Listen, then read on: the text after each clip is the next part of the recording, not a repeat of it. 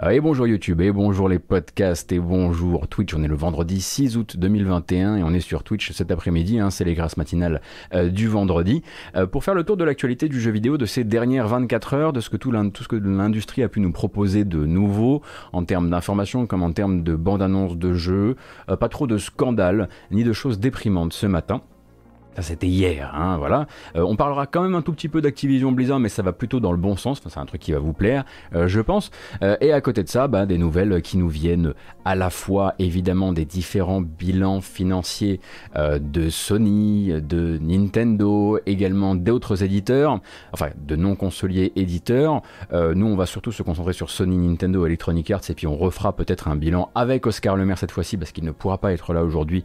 Il nous amènera ces fameux histogrammes qui le rendent si célèbre. Et puis on va discuter évidemment d'un certain focus home interactive et d'un certain Dotemu.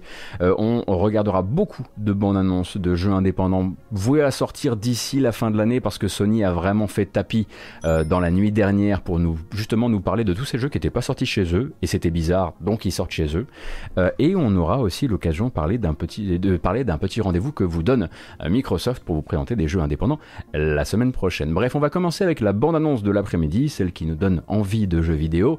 Et on aurait pu, c'est vrai, regarder ces quelques 30 secondes de Metroid Dread qui sont sortis sur une obscure chaîne YouTube japonaise et qui semble à la fois vous proposer le nouveau thème musical de Metroid Dread, mais aussi quelques spoilers scénaristiques. Mais on n'est pas de ces gens-là, évidemment, donc on va pas la regarder. Et à la place, on va regarder du jeu indépendant et on va regarder du gameplay. On va enfin comprendre le gameplay et les subtilités de gameplay de Axiom Verge 2 qui sort normalement toujours d'ici la fin de l'année si je dis pas de bêtises et qui a cette fois-ci vraiment exprimé tout ce qu'il avait à dire en termes de gameplay. C'est euh, parti en espérant que ça fonctionne évidemment.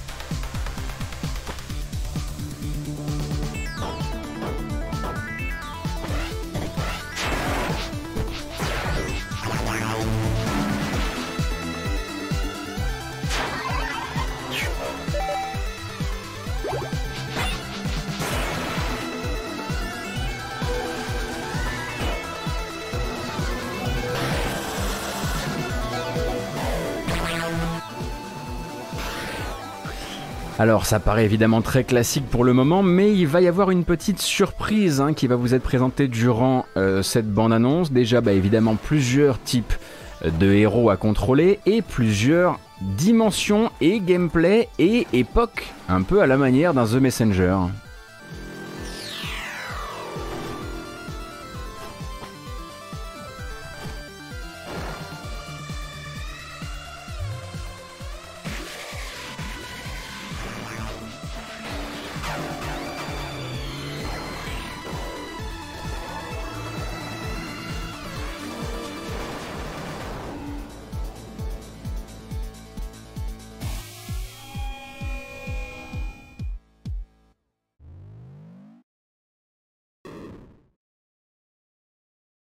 Axiom Verge 2, donc toujours hein, le jeu de Thomas App, euh, qui, euh, ma foi, est venu nous dire, bah oui, c'est vrai que je sors toujours, effectivement, sur PS5, sur PS4, et puis, et puis sur quelques autres plateformes, je crois, mais surtout qui est venu nous montrer du gameplay, parce que jusqu'ici, il y avait quelques petites euh, bribes par-ci par-là de ce qu'il allait essayer de, de faire côté gameplay, et on ne savait pas encore qu'il allait avoir ce petit twist, effectivement, où vous alliez passer presque sur quelque chose de 8 bits de de temps en temps, et puis ensuite de quasiment 16 bits euh, ensuite euh, et on comprend qu'on va un petit peu parfois passer dans des espèces de brèches euh, qui vont nous permettre de changer peut-être aussi de gameplay donc il faudra voir hein, en l'occurrence de quoi il retourne alors je sais qu'il y a beaucoup de gens qui n'accrochent vraiment pas à cette DA et je peux le comprendre c'est très pas pastel, mais oui, c'est très passé. Effectivement, il y a beaucoup de tonalités qui sont dans les beiges, dans les blancs, des trucs qu'on utilise assez peu souvent. Et effectivement, certaines personnes le trouvent peut-être même un peu moins beau que le premier, qui était effectivement plus dans des tonalités euh, métroidesques, avec beaucoup de, de fulgurance, de, de un peu partout à l'écran. Là, j'avoue que c'est un tout autre univers et que on va parler de direction artistique. Là, pour le coup, la direction artistique n'a pas l'air de faire accrocher à tout le monde. Donc, évidemment, euh, faudra voir à quel point il euh, capitalise sur ce que réussissait le, premier euh, et ce qu'il arrive à, produire et à quel point il arrive à rendre ça intéressant, surtout sur le 8 bits. Oui, je suis d'accord, effectivement, Lord King of the Sith, il y a peut-être un manque de clarté et, de, lisibilité de tout ça dont il faudra, ma foi, étudier la, voilà, la prise ou non sur le jeu. mais je me suis dit que c'était toujours mieux que de regarder un spoiler de Metroid Dread. Si vous avez envie de regarder ce spoiler de Metroid Dread, je suis sûr que vous trouvez euh, vous trouverez l'URL. Elle se trouve notamment euh, chez Nibel sur Twitter, qui a tweeté la vidéo en question, 30 secondes, hein, pas plus. Et quand même l'occasion d'entendre le fameux thème de Metroid. Merci beaucoup Kelta et merci beaucoup Xubi.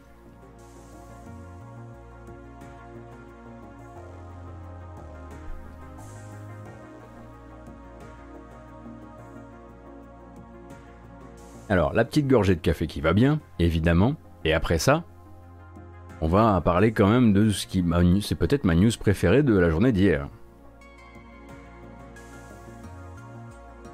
Alors, on va pas faire de mystère. On va commencer par la news et puis ensuite on discutera de en quoi ça nous ravit, nous inquiète. On pourra peut-être même, qui sait, en faire euh, un, petit, euh, un petit sondage. Focus Home Interactive est sorti un peu de nulle part hier et nous a annoncé, qu'il faisait l'acquisition de Dotemu, donc un mariage franco-français hein. euh, entre donc, euh, donc Focus d'un côté et Dotemu de l'autre. C'est Focus qui donc rentre au capital de Dotemu à hauteur de 77,5% des parts de la société donc pour une somme rondelette de 38,5 millions d'euros, avec un bonus de 15 millions euh, si les performances de Dotemu atteignent certains paliers lors des deux prochains exercices fiscaux en l'occurrence. Alors on savait depuis longtemps hein, que Focus Home Interactive était à couteau tiré dans cette bataille qu'ils avaient intégrée un peu sur le tard. Euh, donc euh, la bataille pour les meilleures acquisitions de studios et de partenaires dans le domaine à la fois du AA et de l'indé et pourquoi pas français tant qu'à faire. Hein. Une bataille qu'ils ont longtemps perdue. Après cette fait braconner beaucoup de studios et de partenaires historiques par Nacon. Hein. Nacon est allé leur choper euh, Pastec Games, est allé leur chercher euh, Spiders, est allé leur chercher aussi Cyanide. Euh, et donc, à force effectivement de se faire racheter des partenaires vraiment avec qui ils avaient l'habitude de bosser sous le nez, il a fallu redévelopper hein, ce, catalogue. Et ce catalogue-là, eh bien, c'est passé par plusieurs actions plusieurs actions. D'abord, ils ont racheté Dex 13, ça on le savait. Puis ensuite, ils ont annoncé le rachat de Stremont Studio, hein, qui ont fait récemment Necromunda Hired Gun, donc studio français en l'occurrence. Et puis ensuite, ils avaient publiquement, mais vraiment publiquement, annoncé la mise en place d'une cellule de prospection-acquisition, ce qui revient vraiment euh, ça, donnait un peu l'impression que c'était le cocu de l'affaire qui ouvrait la fenêtre de, son, grenier euh, et qui criait à tout le village Moi maintenant je me laisserai plus faire. Moi maintenant, moi aussi je vais être, moi aussi je vais être méchant. Et c'est un peu, un peu ce qu'il disait à ce moment-là. C'était nous on a du blé et on va, on va, se, on va se défendre et on va, et on va se reconstruire aussi, hein, parce que l'air de rien, à force de ne pas acheter de studio, euh, Focus était dans une position où ils avaient beaucoup de, beaucoup de partenaires, mais ils leur proposaient pas autre chose. Ils leur proposaient juste des contrats d'édition et à un moment, ben Nacon avait de l'argent, euh, les studios avaient peut-être d'autres besoins. Euh, on croise toujours les doigts, hein, pour rappel, pour que Nacon traite bien les studios qu'il rachète, parce que jusqu'ici, Nacon s'est plutôt illustré dans les jeux sortis trop tôt ou dans les, budgets coupés. Donc il faudra voir effectivement la nouvelle euh, génération de, de jeux Nacon. Mais pendant ce temps-là, effectivement, on a donc Focus Home Interactive qui va essayer de créer manifestement une diagonale double A rétro gaming qu'on n'imaginait pas, hein, qu'on ne voyait absolument pas venir. Euh, donc euh, évidemment c'est euh, le, premier satisfait on imagine de cette, de cette décision c'est Cyril Imbert hein, qui donc conserve la direction de Dotemu qui gagne en plus une place au sein du conseil exécutif de Focus Home Interactive et qui se dit évidemment. Euh, très heureux hein, de, euh, alors vous connaissez la citation, je vous la fais avec les, guillemets, conserver l'indépendance éditoriale et stratégique qui fait son succès, tout ça, tout ça. Euh, tout en ayant en fait hein, les coups des franches, ça il le rappelle aussi, les coups des franches pour se montrer plus ambitieux à la fois en matière de rétro gaming, mais aussi via le label indé The Arcade Crew, parce que pour rappel, The Arcade Crew qui a signé il y a pas longtemps The Last Spell, c'est du Dotemu. Hein. donc l'objectif, D'abord, il est financier, c'est tripler le chiffre d'affaires de la société, de Dotemu, hein, à moyen terme, à l'aide notamment bah, du catalogue futur hein, qu'on lui connaît. Le catalogue futur est plutôt, comment dire, solide, hein, puisqu'on a Windjammers 2 qui arrive, on a Tortue Ninja La Revanche de Shredder qui arrive, hein, qui est fait par Tribute Games, on a le remake HD de Pharaon dont le compositeur a encore posté de la musique, ne serait-ce que ce, matin, et on a aussi euh, Metal Slug Tactics. Metal Slug Tactics, d'ailleurs, si vous êtes curieux du jeu, il y a eu peut-être effectivement une interview avec les développeurs qui a été menée par notre cher Von Yaourt, modérateur ici, et que vous pourrez lire sur Gamecult. Euh, donc voilà, l'autre futur levier de croissance de Dotemu c'est le plus inattendu, c'est celui qu'on on ne s'attendait pas forcément à lire là euh, comme ça. Euh, c'est euh, ils ont envie de partir sur du rétro gaming et donc peut-être des suites peut-être des remakes de jeux du début de la 3D sur console.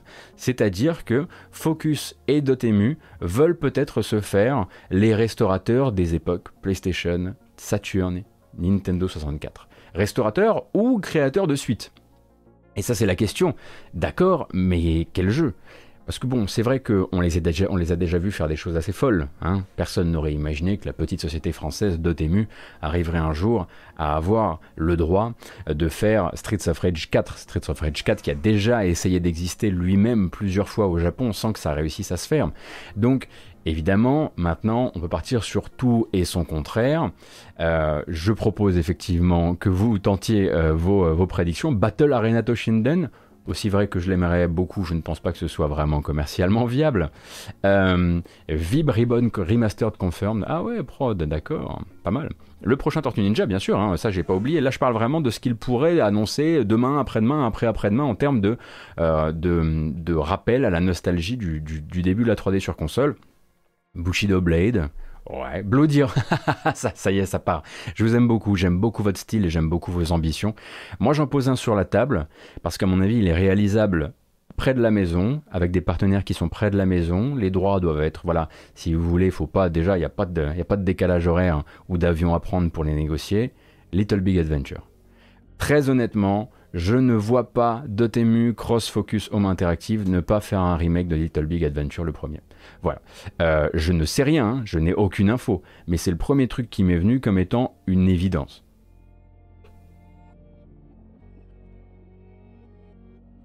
En plus, bon, il y a le côté franco-français euh, qui aide. C'est non et jamais. D'accord, je vois qu'on est sur quelque chose. Il y a des gens qui sont très sérieux à ce propos. Alone in the Dark. Ouais. Ouais, oui, parce qu'effectivement, là, on peut, on peut effectivement aussi s'imaginer toute la, la French Touch. Euh, allez, on y va. Versailles, euh, Atlantis. Non, ça, c'est pas vraiment des trucs qu'on puisse vraiment qualifier de jeux ayant incarné le début de la 3D sur console, mais.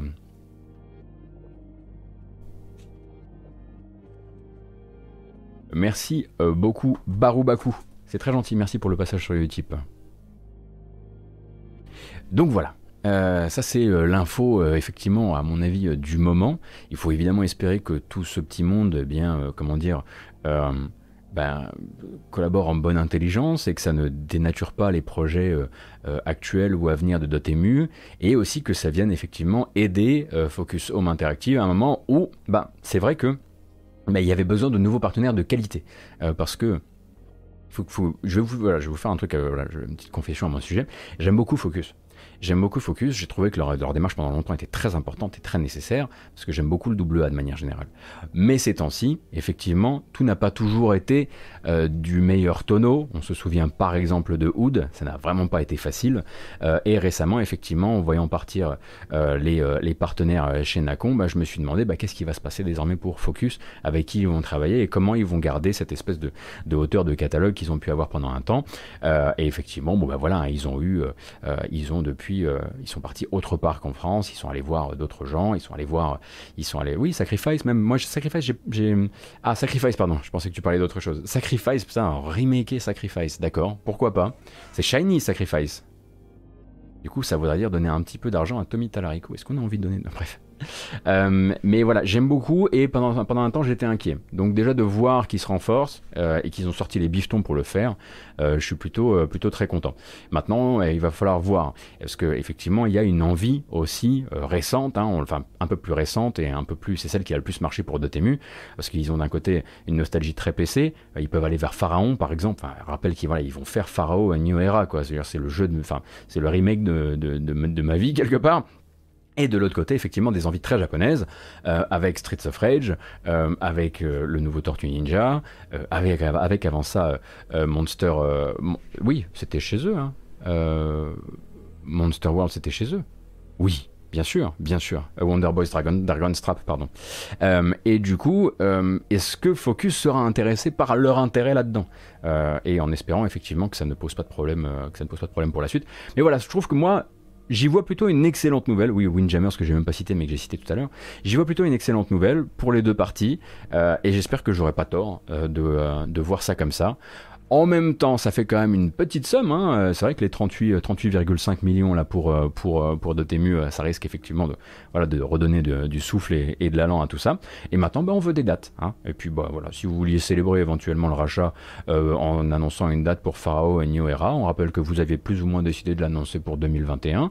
on a voilà, c'est la moitié de l'année, donc maintenant j'attends ma date. Donc mes emails sont ouverts pour la date de sortie de Pharaoh et Era. Merci de me contacter. Euh, on continue, on continue avec là du voilà du gros triple A, du triple qui tâche même et qui sort à la fin de l'année, le 26 octobre, car non, il ne se repousse pas. Euh, c'est donc Eidos Montréal qui vous redonne rendez-vous pour le 26 euh, octobre et pour son Gardien de la Galaxie, son Marvel's Guardian of the Galaxy. donc on rappelle qu'il effectivement n'est pas un jeu multijoueur, même si parfois dans l'action il y ressemble, est un jeu solo, jouable solo avant toute chose qui se remontre avec une nouvelle bande-annonce, bande-annonce qui va vraiment mettre l'accent sur euh, les, scènes, cinématiques, le budget qui a été mis là-dedans et les dialogues, hein, puisque vous savez que au-delà du fait, je vous refais un peu le, concept, imaginez plus ou moins un Uncharted où vous auriez autour de Nate d'autres personnages qui vont combattre en même temps que nous, en, en même temps que vous, sachant que Nate égale Star-Lord dans ce cas précis, et auxquels vous allez donner des ordres en combat. Mais ils vont aussi être présents durant les dialogues, et si on comprend bien, quand vous allez euh, donner la, parole à un ou à l'autre durant les dialogues, vous allez avoir quelque chose euh, de, l'ordre de l'affinité entre les personnages. Comment ensuite elle va se traduire dans le gameplay, ça je ne sais pas, ils feront bien ce qu'ils veulent, mais en gros, effectivement, il y a des choix dans les dialogues, et c'est ça qui va être montré. Montré pendant qu'on nous présente l'un des antagonistes du jeu, mais pas forcément le plus grand antagoniste du jeu, qui s'appelle Lady Hellbender, Marguerite de son prénom, Marguerite Hellbender, c'est parti.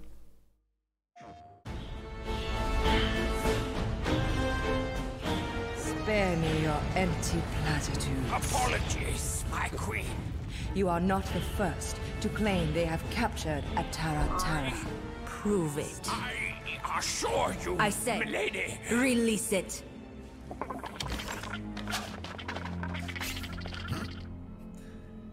We got this.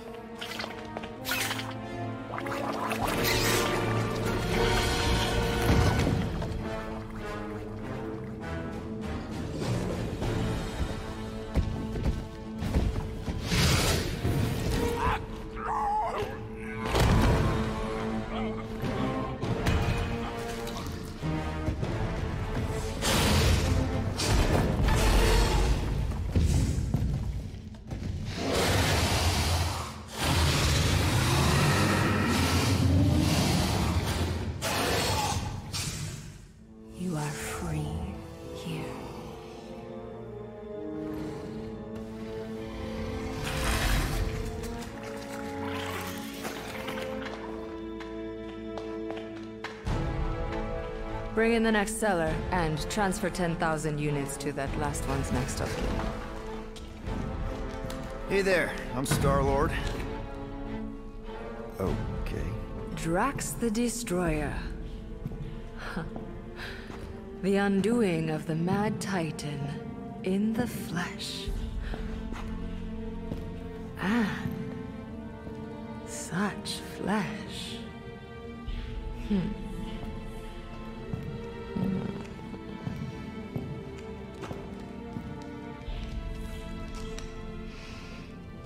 Your presence honors me. You are much smaller than I expected. Oh? And what were you expecting? Perhaps I can do something about it. Uh, unlikely. We'll see, Destroyer. I can be quite forceful. Peter Quill. I believe she is flirting with me. Attention parce que Drax se souviendra de ça. Hein. Just play along, man. Flatter her or something. You got this. Just for the best. Your negotiation skills are terrible. Lady Hellbender, I can see by the size of your weapon that you must be a skillful warrior. Hmm. Perhaps I can give you a demonstration sometime. You would make an acceptable opponent. Tell me, Destroyer, what brings you to Seknarf 9? Hey there, hi, uh, I'm Star Lord. Drax is actually with me, the leader of the Guardians of the Galaxy. You may have heard of us. You? No. Oh, well, let me tell you. Now you have.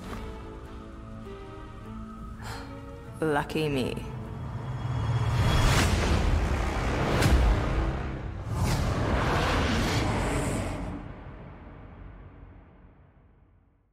Ça va vous Il y a un truc qui coince, hein Hein, il y a un petit truc qui coince. C'est peut-être le rythme, c'est peut-être l'humour, c'est peut-être le cara. Et il y a un truc qui coince. Je suis navré, il y a un truc pour moi pour l'instant qui ne fonctionne pas. Alors quand même, euh, on va remettre un petit peu en contexte pour que vous compreniez pourquoi il y avait une espèce de très grande dame à moitié nue.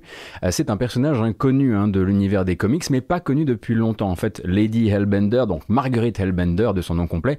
Moi, je ne savais pas qui c'était. Du coup, je me suis dit tiens, je vais aller demander à Kamui parce que Kamui, du coup, pourrait un peu m'expliquer le choix de faire entrer un personnage comme euh, Margaret Hellbender dans le jeu. En gros, lui, l'identifie comme un personnage. C'est le parfait choix sans risque. En gros, c'est un personnage qui est récent, qui a été introduit par Greg Pak dans les comics en 2015 euh, et qui en gros est utilisé dans deux ou trois runs de comics maximum. En gros, ça permet, si vous voulez, ça fait trois fois que je dis en gros, euh, qui ça permet de bosser en autonome et en sans risquer de toucher à des arcs scénaristiques euh, existants ou même d'évoquer de loin des intrigues qui pourraient donner l'impression que ce jeu, comme Marvel's Avengers, pourrait être rattachable au MCU, au Marvel Cinematic Universe. C'est pas le cas, hein, on nous le rappelle à chaque fois que c'est possible. On se met dans le sillage du MCU euh, le plus possible, euh, mais surtout, on n'a pas les apparences, on n'a pas les voix, euh, on n'a pas les euh, intrigues non plus. Donc, vous allez retrouver les mêmes dynamiques de personnages, vous allez retrouver les mêmes dynamiques, des, dynamiques, euh, on va dire humoristiques, les mêmes tentatives de faire le même type de blague, mais effectivement pas du MCU. Si c'est la première fois que vous voyez le jeu, évidemment comprenez bien que ce n'est pas un Telltale, hein, même s'il y a des moments où on va vous laisser le choix de ce que vous allez faire, tel que je le vois et tel que je le comprends, et tel que j'ai parfois pu lire chez certaines personnes qui avaient des manifestement des, euh, des, euh, des contacts dans le studio, il y a des chances qu'en fait les affinités, en laissant parler tel personnage ou tel personnage durant les combats, euh, durant les dialogues, les affinités se retraduisent ensuite dans les combats, puisque dans les combats vous allez contrôler Star-Lord, avec un, voilà, vous avez des glissades, euh, euh, des, des super coups, des ultis, des rafales, des machins, et tout. C'est un, une espèce de, c'est un système de combat qui rappelle en fait énormément euh, Marvel's Avengers, sauf que c'est du solo, Euh, mais peut-être effectivement qu'en faisant bouger euh, les, euh, les affinités entre personnages, ils deviendraient plus forts au combat, ou vous auriez des coups spéciaux, j'en sais rien. On peut imaginer des choses comme ça.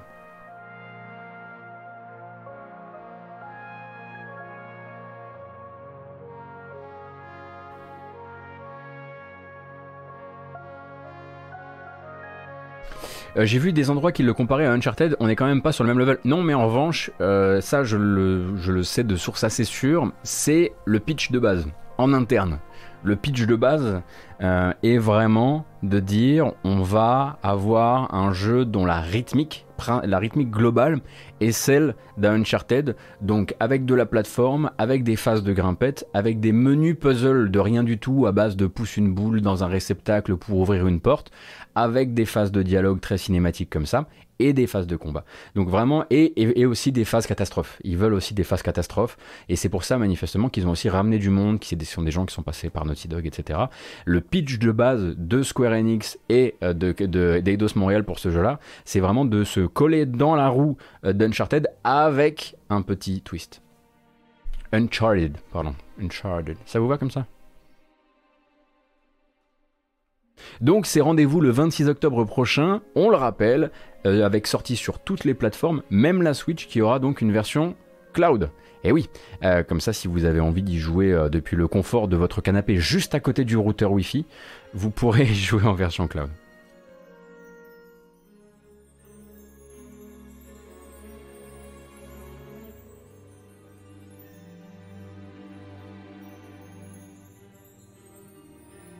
Ah désolé Jashugan, je ne savais pas.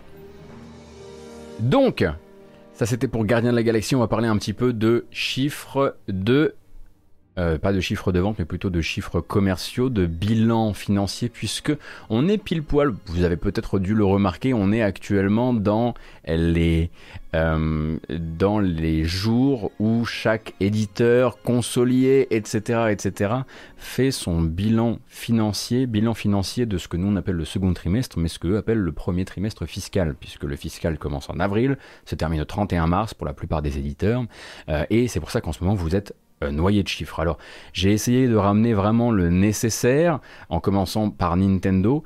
Euh, le nécessaire, donc, euh, et évidemment, j'aurais préféré faire ça avec Oscar Le Maire, mais Oscar Le Maire, il peut pas non plus répondre à l'appel de la matinale ou de la grâce matinale tous les jours non plus. Hein.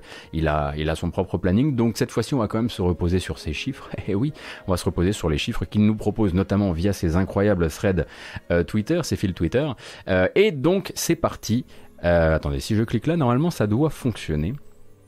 Hop là. Donc, rapidement, ici vous avez donc les résultats du premier trimestre fiscal de Nintendo, donc le euh, passage avril-juin, euh, pour toutes les années. Et on voit effectivement un recul par rapport au premier trimestre fiscal de l'année précédente. Ça va se retrouver aussi bien euh, sur le terrain du chiffre d'affaires, donc 2,4 milliards, ça va, ça va, en recul de 10% par rapport à l'an dernier, des bénéfices opérationnels euh, qui, eux, de leur côté, euh, font un recul de 17%, vous le voyez ici, et donc ensuite des bénéfices nets qui bah, prennent également leur petit taquet avec du 13%. Alors ce qu'on va faire, c'est qu'on ne va pas faire comme les marchés, parce que les marchés l'ont fait en fait, hein, euh, qui le lendemain de l'annonce, à savoir aujourd'hui, ont surréagi en mode Nintendo va mourir et occasionné donc une chute de l'action comme Nintendo n'en avait pas connu depuis 2019, comme quoi les marchés n'apprennent pas grand chose. Ce qu'on peut faire en revanche, c'est se dire que Nintendo va très bien. Ils ont simplement été tellement à l'aise, euh, enfin pour vous dire à quel point, pardon, ils, vont très bien, ils ont été tellement à l'aise côté cash euh, actuellement, hein, au, niveau de, au niveau du blé disponible, qu'ils ont mis en place un petit plan de rachat euh, de leurs actions qui leur permet en fait de redistribuer un peu plus, un peu moins pardon, de 800 millions aux actionnaires. Ça va, ça va, ça va. En revanche, qu'est-ce qui justifie effectivement ce constat? Ben, en fait, on pense évidemment à l'effet déconfinement, c'est normal, mais c'est voilà, qu'une petite partie. Hein, euh, il ne faut pas le négliger le déconfinement, mais l'important c'est surtout que l'an dernier, à la même époque, qu'est-ce qu'on faisait? Tout le monde jouait à Animal Crossing. Et il n'y avait pas un équivalent à Animal Crossing cette année dans le portefeuille de Nintendo sur le premier trimestre, c'est tout. Donc déconfinement plus Animal Crossing, c'est une recette qui ne peut faire que de la baisse, dans la mesure où en plus de ça, on rappelle que Animal Crossing, à lui seul, est en train de s'installer comme le deuxième plus gros jeu de la Switch. Hein. Ça se confirme à chaque nouveau bilan financier. Euh, donc sachant que le premier c'est toujours Mario Kart Deluxe. Mario Kart Deluxe, hein, qui pour se, voilà, se rappeler un petit peu les choses, Mario Kart Deluxe a encore eu le culot de se vendre 1,7 million d'exemplaires ont été vendus entre avril et juin 2021 sur la version Deluxe du Mario Kart de la Wii U. Vous voyez un peu le truc. 1,7 million d'exemplaires là juste dans les trois derniers mois qui viennent de s'écouler. Donc euh, lui va très bien. Il lui reste, en tout cas selon euh, les derniers, euh, le dernier bilan posté par Nintendo, il lui reste environ 300 000 copies pour péter Mario Kart Wii. 300 000 copies qu'il a peut-être même déjà écoulées depuis. Hein. et à, à ce moment-là, du coup, il deviendra la star de la série, mais également le jeu Nintendo le plus vendu de l'histoire évidemment, comme le rappelle Oscar Le Maire, le jeu le vendu de jeu Nintendo le plus vendu de l'histoire, en mettant de côté les jeux qui étaient distribués avec les consoles, parce que ça c'est une autre, paire de manches évidemment. Mais du coup, voilà, Mario Kart 8 euh, Deluxe, on en avait discuté avec Oscar, était en bon chemin euh, pour devenir la, grande star de Nintendo, et là il est en train de le confirmer, et ce n'est plus maintenant qu'une petite petite affaire de, euh, centaines de, de centaines de milliers d'unités. Qu'est-ce que c'est dans la vie de Nintendo? Du coup, euh, du côté euh, de la Switch, on est donc... Attendez, on va continuer un petit peu. Qu'est-ce que je peux vous trouver d'autre comme information intéressante dans ces petits chiffres? Tenez, celui-ci on l'avait déjà regardé ensemble, mais peut-être que ça peut vous intéresser. Les ventes des Mario Kart.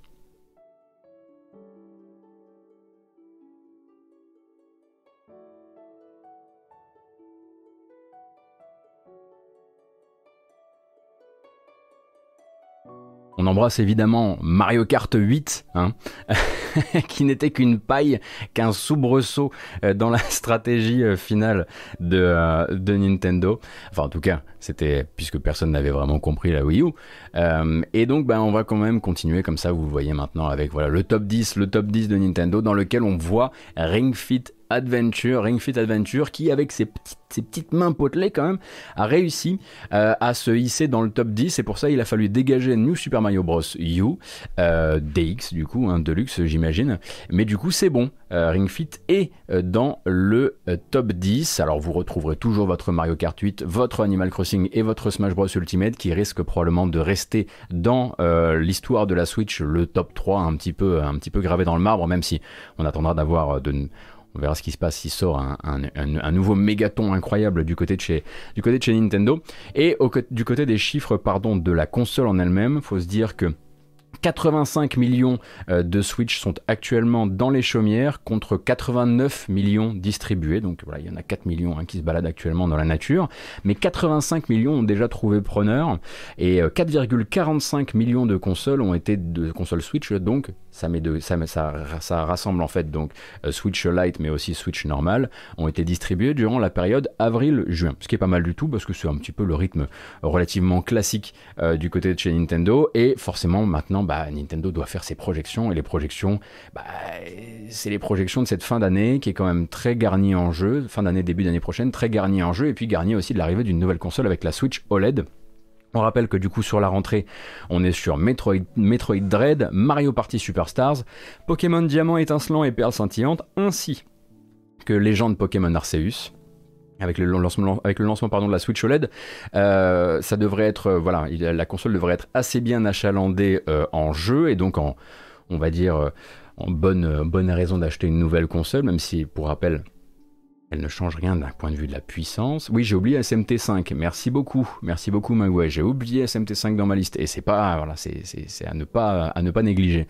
Euh, mais du coup, Nintendo, en projection de vente de consoles, se verrait bien d'ici la fin de l'exercice, donc au 31 mars 2022, avoir distribué sur l'année 25,5 millions de Switch, qu'elles soient OLED, Lite euh, ou, euh.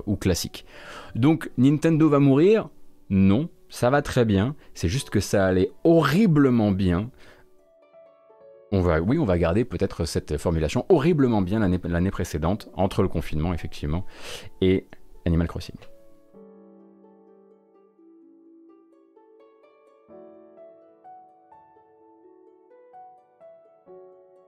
Ça allait trop bien, peut-être un peu trop bien.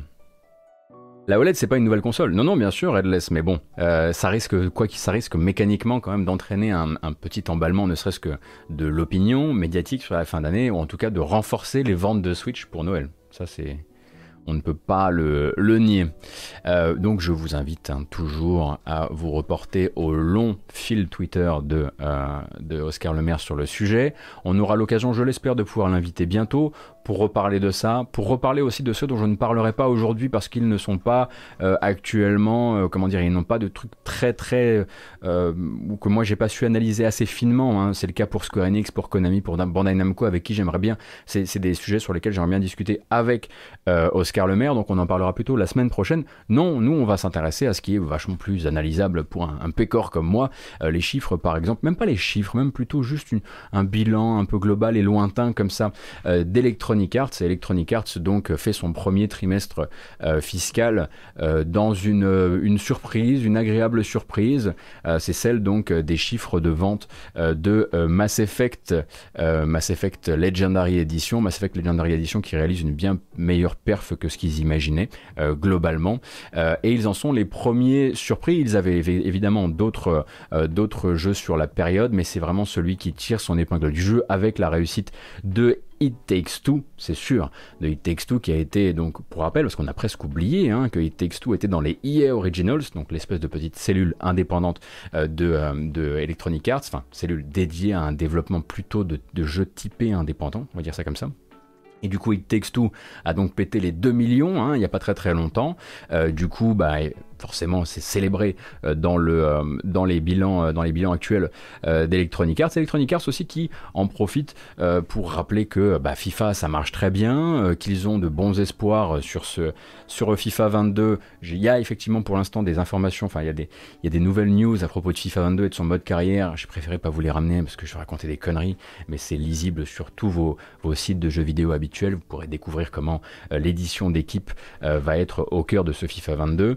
et puis Apex hein, qui réalise toujours des performances qui euh, tout à fait, euh, enfin qui satisfont, euh, qui satisfont qui satisfont tout à fait Electronic Arts.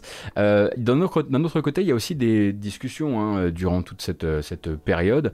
c'est les discussions avec les investisseurs, puisque comme je le disais, hein, après le bilan, les projections viennent les discussions avec les investisseurs et quelques discussions qui ont, qui ont pu avoir lieu durant cet appel aux investisseurs. Comme par exemple, euh, d'accord, mais vous, vous arrivez avec votre Battlefield 2042, là, alors certes, il a son mode forge, là, qui va permettre euh, de euh, Battlefield, je sais pas comment ça s'appelle déjà, Arena, je sais plus, qui va permettre de, de modifier, de créer des parties, des parties tout à fait personnalisées, des modes de parties personnalisés, etc. Mais euh, à côté de ça, euh, bah, les investisseurs, Battlefield Portal, merci. Euh, il y a les investisseurs qui se posent des questions, mais du coup, bah, pourquoi vous n'êtes pas encore parti comme, bah, comme Call of Warzone en fait? D'où c'est pas encore un free-to-play votre truc? D'où votre jeu il n'est pas encore service? C'est vrai puisque ça marche chez Acti, et puis que ça va bien chez Acti en ce moment, on a vu les chiffres, on n'a pas, regardé, on pas trop regardé le reste, on a vraiment regardé les chiffres, et, et ça va bien. Alors pourquoi Battlefield ne deviendra pas un jeu service? Et la réponse d'Electronic Arts à cette question, très rapidement et très résumée, c'est c'est vrai ça, pourquoi pas. Euh, donc euh, effectivement, c'est, on le sent, dans les projets pour la suite d'Electronic Arts, de porter, d'amener, d'avoir au moins un Battlefield euh, qui serait peut-être développé en à côté de l'autre. Peut-être que ce serait, ce serait ça finalement le fameux projet de Ripple Effect, anciennement Battlefield Los Angeles. Peut-être que ce serait le but, voilà, d'avoir le Warzone à côté du, du Battlefield canonique annuel. Mais évidemment qu'ils vont essayer et évidemment qu'ils commencent à publier la chose de manière, oui, j'ai dit Dice, j'ai dit Los Angeles, DICE Los Angeles, pardon, euh, évidemment qu'il commence à en parler, il commence à voilà, préparer le terrain sur le fait qu'à un moment ou à un autre, il va y avoir aussi cette variante. Euh, alors, elle sera peut-être pas Battle Royale, c'est en tout cas ce qu'on lui souhaite, même si c'est difficile de, de, de, faire des jeux de ce genre sans avoir ce modèle-là. Euh, mais voilà, Battlefield aura à un moment ou à un autre son penchant service, et ça, c'est une, une certitude. Peut-être même d'ailleurs que ce Battlefield Portal pourrait être une sorte de laboratoire de tube à essai pour, euh, pour un, une éventuelle, un pivot vers le, vers le jeu service pour, euh, pour Battlefield. J'ai dit Battlefield Los Angeles. Je suis trop fort. Vous savez ce qui se passe, je vais vous dire. J'ai mal préparé cette news. Enfin, en tout cas, je pensais que j'avais préparé un truc et je l'ai mal écrit. Et du coup, je bafouille et je dis des trucs comme Battlefield Los Angeles, Ripple Effect, anciennement Battlefield Los Angeles. Pas mal, hein Ici, c'est professionnel. N'hésitez pas à lâcher un merveilleux sub à 3,99€.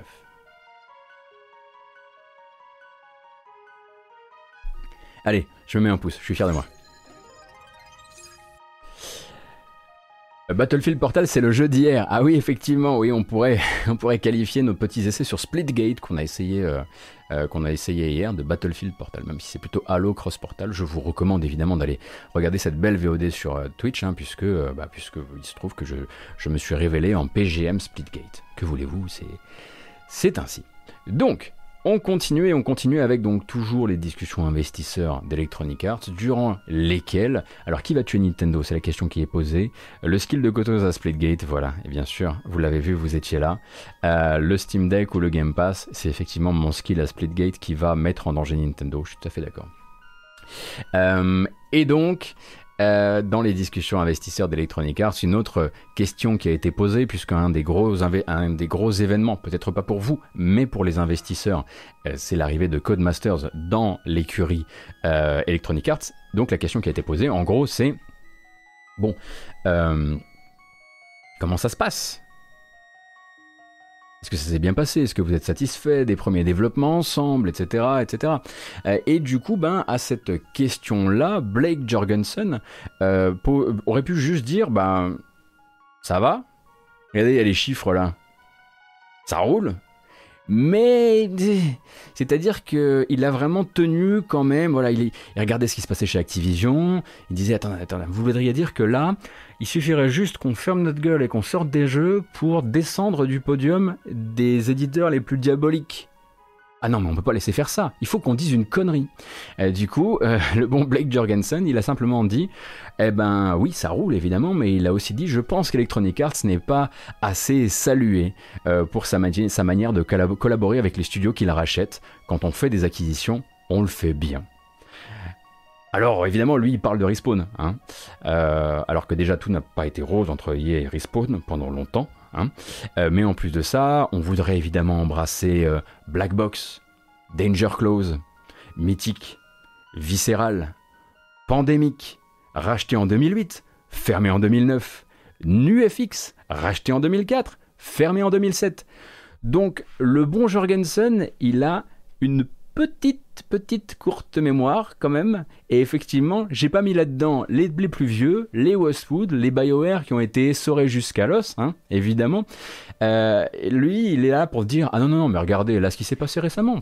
Respawn, ça va à mort. Codemaster, ça va rouler de ouf. C'est quand la dernière fois que vous nous avez emmené, effectivement, vous nous avez vu emmener euh, euh, un studio sur le déclin au fond du jardin pour l'enterrer avec les autres Ça fait quoi? Il n'y en a pas eu en quoi? Deux ans là? Franchement, on a changé. On est jeune, on est nouveau. D'ailleurs, Electronic Arts, ça a été fondé en 2016, vous voyez?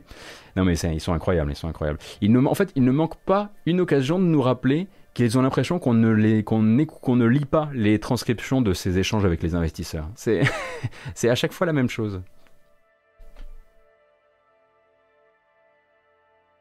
Hmm. Ah non, il y en a d'autres, hein. bien sûr, il parlait effectivement de Respawn, mais il y en a, a d'autres, effectivement, il y a Slightly Mad, et, effectivement, quand je dis Danger Close, je suis un petit peu salaud, parce que Danger Close, en fait, la plupart des anciens Danger Close se sont retrouvés justement dans DICE LA, qui est devenu Ripple Effect, cette fois-ci, je les appelle pas Battlefield LA, euh, mais bon, le track record est quand même pas... Voilà. Oui, après, je suis pas remonté vers les Bullfrog et vers même Maxis, effectivement, hein, que j'aurais pu, euh, pu euh, tout à fait mettre au même, au même niveau.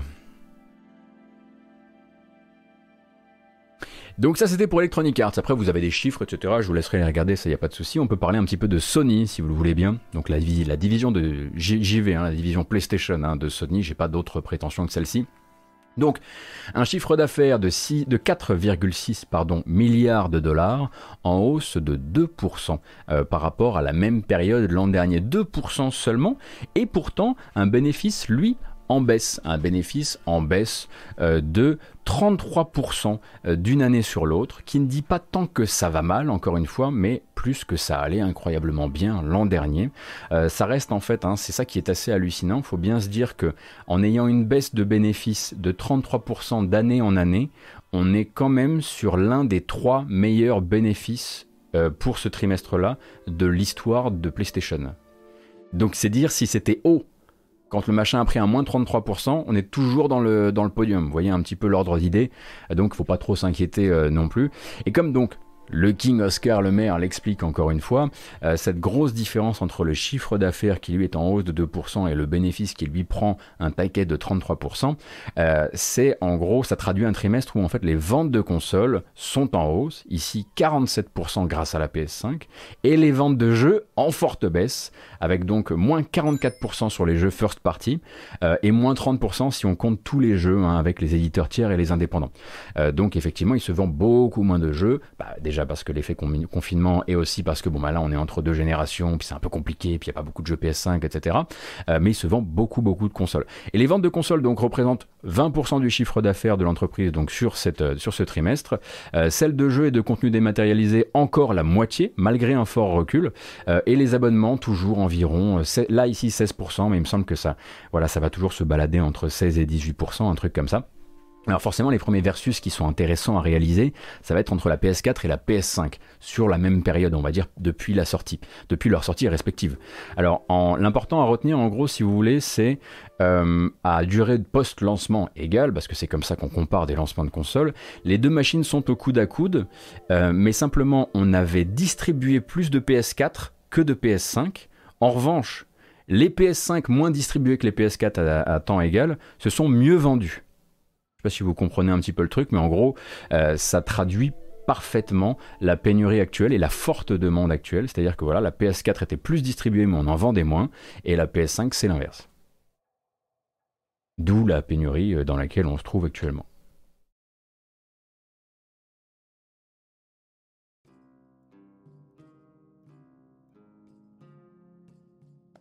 Donc vous avez d'ailleurs un joli petit graphique ici aussi hein, sur euh, les... Euh, alors celui-ci est assez incroyable pour vous donner un petit peu bénéfice de l'activité de jeu vidéo de Sony. Euh, par rapport pendant sur un moment de transition sur une année de transition entre deux plateformes euh, je vais vous montrer, alors on va essayer de le regarder ensemble, puis on va essayer de, se l'expliquer ensemble. Vous voyez, donc ça c'est fourni par Oscar Lemaire toujours. Donc là vous avez en gris la transition PS1, PS2. Et en noir la transition PS2, PS3, PS3, PS4 et PS4, PS5. Donc là en fait, que vous soyez de juillet à septembre, d'octobre à décembre, de janvier à mars ou d'avril à juin, globalement, la transition PS4, PS5 atomise absolument tout ce qui a pu être réalisé en termes de bénéfices, puisque normalement une transition de console c'est marqué en fait par des pertes des pertes immenses parfois, comme on le voit ici avec la transition PS2, PS3 durant le trimestre janvier-mars. Euh, et vous aviez parfois, timidement, euh, sur la transition PS3, PS4, des bénéfices qui arrivaient à être dégagés. Ici, octobre, décembre et avril, euh. Mais la PS4, PS5, c'est complètement délirant. Hein. Oscar Le Maire nous le dit ici, sur la dernière année complète, le bénéfice de l'activité jeux vidéo de Sony est supérieur de 16 245% à l'année équivalente du lancement de la PS4.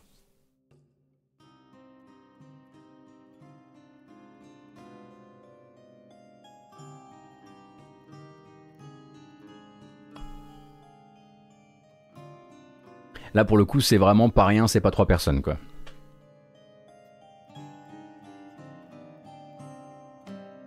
C'est assez, logique de ne plus chercher à acheter des PS4, sachant que la PS5 est compatible avec le catalogue PS4. Ok, elle est deux fois plus chère, mais ça permet d'avoir un énorme catalogue d'entrée de jeux. Oui, bah c'est assez logique, effectivement, euh, effectivement, Red 308. Donc euh, ça va plutôt bien et effectivement derrière la question qui va nous intéresser nous, parce que vous savez qu'ici qu'on aime beaucoup parler des programmes d'abonnement qui permettent de donner accès à des jeux, euh, eh bien ça va être euh, le PlayStation Plus et le PlayStation Plus actuellement qu'est-ce qu'il fait comme chiffre? Il fait en chiffre donc là fin juin, fin juin au dernier recensement on avait 46,3 millions d'abonnés au PlayStation Plus contre 45 l'an dernier à la même époque. Donc c'est monté. Donc c'est monté globalement. Mais là où il peut y avoir une inquiétude pour Sony, c'est que c'est monté plus haut un petit peu avant et que c'est redescendu. En mars dernier, on était 1,3 million d'abonnés de plus sur le PS Plus et puis c'est redescendu entre mars et juin. Alors pourquoi? Moi j'aurais tendance à dire qu'on commence doucement à avoir un petit peu euh, de, de lassitude par rapport à l'effet, on va dire, un peu euh, loterie qu'il peut y avoir avec le PS Plus, où tu ne sais jamais vraiment ce que tu vas avoir, si c'est pas un truc qui est pas déjà passé, ou ce genre de choses. Je parle uniquement du PS Plus, on va parler du PS Now après. Mais globalement, il y a aussi l'effet Ah, attendez, début de génération de consoles. Euh, vous êtes en train de nous redistribuer des jeux, vous nous mettez dans le jeu, euh, bah, on le voit par exemple avec Plague Tale hein, qui vient de finir son mandat PS Plus, mais en gros vous nous mettez des jeux avec, vous nous mettez les patchs nouvelle génération de jeux auxquels on a déjà joué. Hmm, ça plus le déconfinement, ça pose quand même voilà, quelques questions qui font que ben, voilà, dans les trois derniers mois, le PS Plus a perdu 1,3 million d'abonnés. Du côté du PS Now, euh, lui aussi qui est, on le sait, hein, très soumis à cette fameuse loterie, euh, ben, ça recule assez fort aussi, puisque, euh, donc, attendez, je vais reprendre exactement mes chiffres, pas dire de bêtises, on est passé de 114 millions d'utilisateurs actifs à 104, donc perdu 10 millions d'utilisateurs actifs sur le PS. Et comparé à l'an dernier, et là effectivement c'est vraiment l'effet des confinements et vous allez le sentir très fort, comparé à l'an dernier, le temps de jeu sur PS Now a chuté de plus de 30%. Donc on a perdu 10 millions d'utilisateurs par rapport au trimestre précédent, et en termes de temps de jeu sur PS Now par rapport à l'année précédente, on a perdu 30%.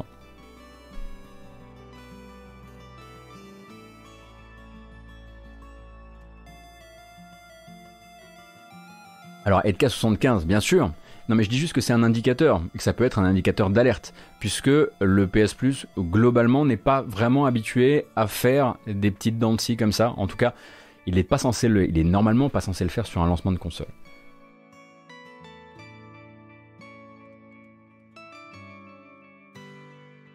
Clairement l'effet Covid, voilà, hein, on aurait pu tout à fait faire une matinale d'environ 15 minutes où je vous aurais dit, ben effet Covid, on les suit et on les suit, on l'a essuyé sur le premier trimestre, on les suit sur le, enfin, sur premier trimestre annuel, on les suit sur le deuxième trimestre qui est le premier trimestre euh, fiscal. Ah oui, bien sûr, bien sûr, hein, ça on le, sent sans le, sans le moindre souci. Euh, il faut quand même savoir qu'au-delà de tout ça, euh, si maintenant euh, Sony, enfin la division PlayStation, pardon, respecte ce qu'elle a décidé de se refixer et de resolidifier comme étant ses objectifs financiers pour l'année à venir, à savoir 22,3 milliards de chiffre d'affaires et 2,5 milliards de bénéfices opérationnels. Là, ils viennent de dire fin juin, on est prêt, on va le réaliser, en gros, ils viennent de dire à l'instant, mais par rapport au, bilan de fin juin, on va les, tenir, ces chiffres. S'ils les tiennent, euh, ça, du coup, le fiscal 2021-2022 serait le plus, le plus gros exercice de l'histoire de la marque PlayStation. Donc ça va, ça va.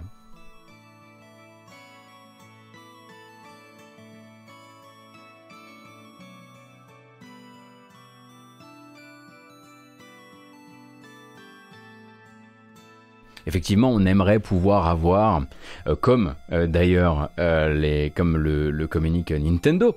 Nintendo a communiqué, hein, on dit 85 millions de Switch dans les foyers, 89 distribués. Si seulement on avait ça pour la PS5, on pourrait théoriquement essayer de se faire un chiffre des scalpers actuellement de, de console PS5. Mais ça, c'est pas, c'est pas transmis par Sony.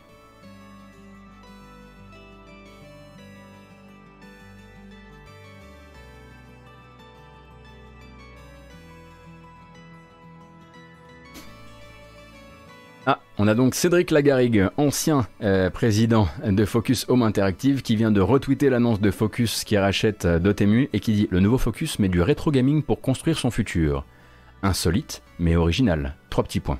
Quand Cédric Lagarigue tweet ça, pas trop sur quel pied danser. Hein.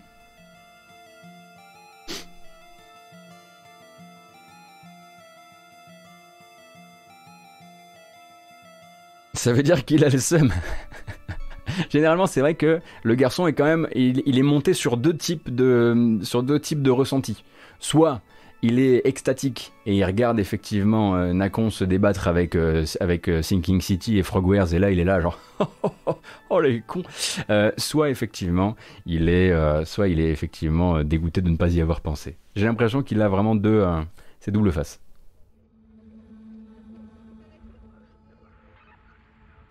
Euh, alors.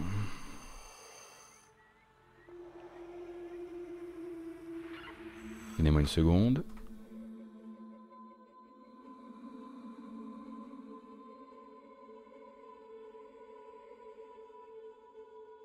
Et les chiffres Microsoft, on en parle. Bah, euh, vous savez qu'ils sont toujours aussi avares de chiffres. On pourra peut-être refaire un point avec Oscar s'il a plus de trucs sur le sujet, mais plus compliqué toujours, hein, puisque Microsoft est très très très secret sur le sujet.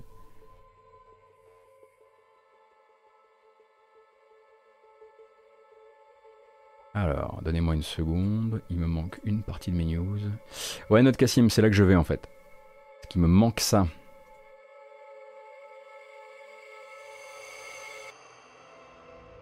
Ah Pile poil la bonne musique au bon moment.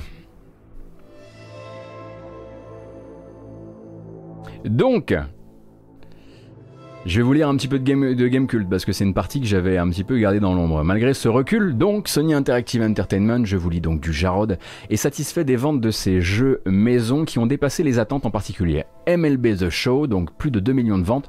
Ratchet Clank Rift Apart, 1,1 million de ventes à l'heure où, où ont été faits les bilans. Et Returnal, donc 560 000 ventes. Euh, marque donc effectivement l'acquisition du studio Housemark, mais manifestement il s'attendait à en vendre moins 560 000. Je suis particulièrement euh, surpris, je m'attendais même à un petit peu plus euh, que ça. mais en tout cas, Sony s'attendait à moins.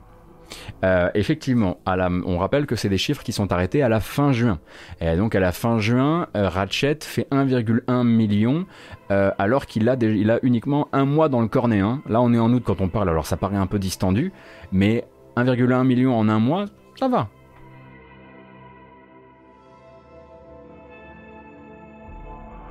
Hmm.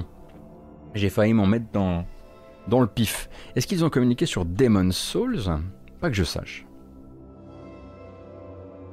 Mais bon, si Returnal c'est au-dessus de leurs attentes, j'avoue que c'est plutôt agréable.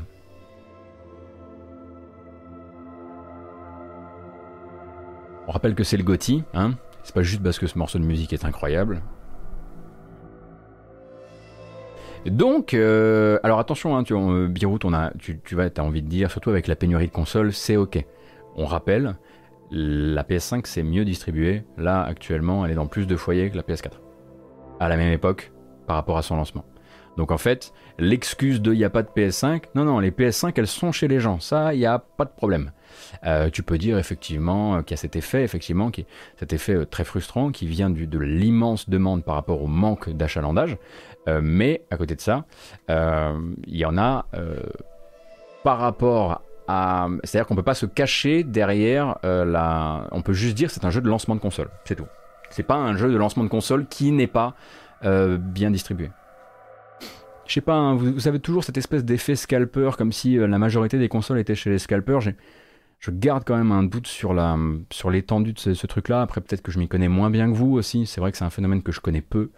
Euh, donc voilà. On rappelle hein, cependant que là, c'est en train doucement de se lisser. Alors ça ne veut pas dire que vous allez là, vous allez en trouver des piles euh, chez Leclerc. Ça c'est pas pour tout de suite, mais c'est en train de se lisser doucement et de plus en plus, vous allez commencer à pouvoir avoir accès de manière décente à des consoles.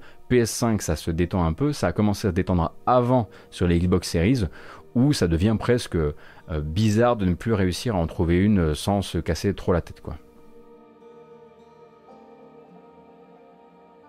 T'achètes quoi comme jeu si tu as une PS5 si tu prends si tu prends pas Ratchet, Returnal et la limite Demon Souls? Bah t'achètes pas de PS5 Don, fais autre chose. Qu'est-ce que tu veux que je te dise? Tu me tu me dis euh, si j'ai pas envie d'acheter le catalogue actuel, bah du coup voilà. En même temps t'achètes une console en sachant ce qu'il y a dessus. T'achètes pas une console les yeux fermés comme ça et tu découvres après les jeux qu'il y a dessus. Euh, tu as la possibilité de te renseigner. Euh, du coup, bah, achète une Xbox, ou un PC, ou une Switch, ou un Steam Deck. Mais où, tout attend. Hein. Moi, je suis absolument euh, clairement, hein, parce que c'est vrai que je tiens quand même à le dire. On a souvent en fait l'impression que quand on est là pour commenter l'industrie, etc., et qu'on vous montre des chiffres, c'est une manière de dire mais regardez, il faut acheter, c'est bon, c'est le bon moment et tout. Moi, j'ai aucun intérêt dans le fait de vous dire que actuellement le catalogue est bon. Le catalogue est pas bon ça c'est sûr.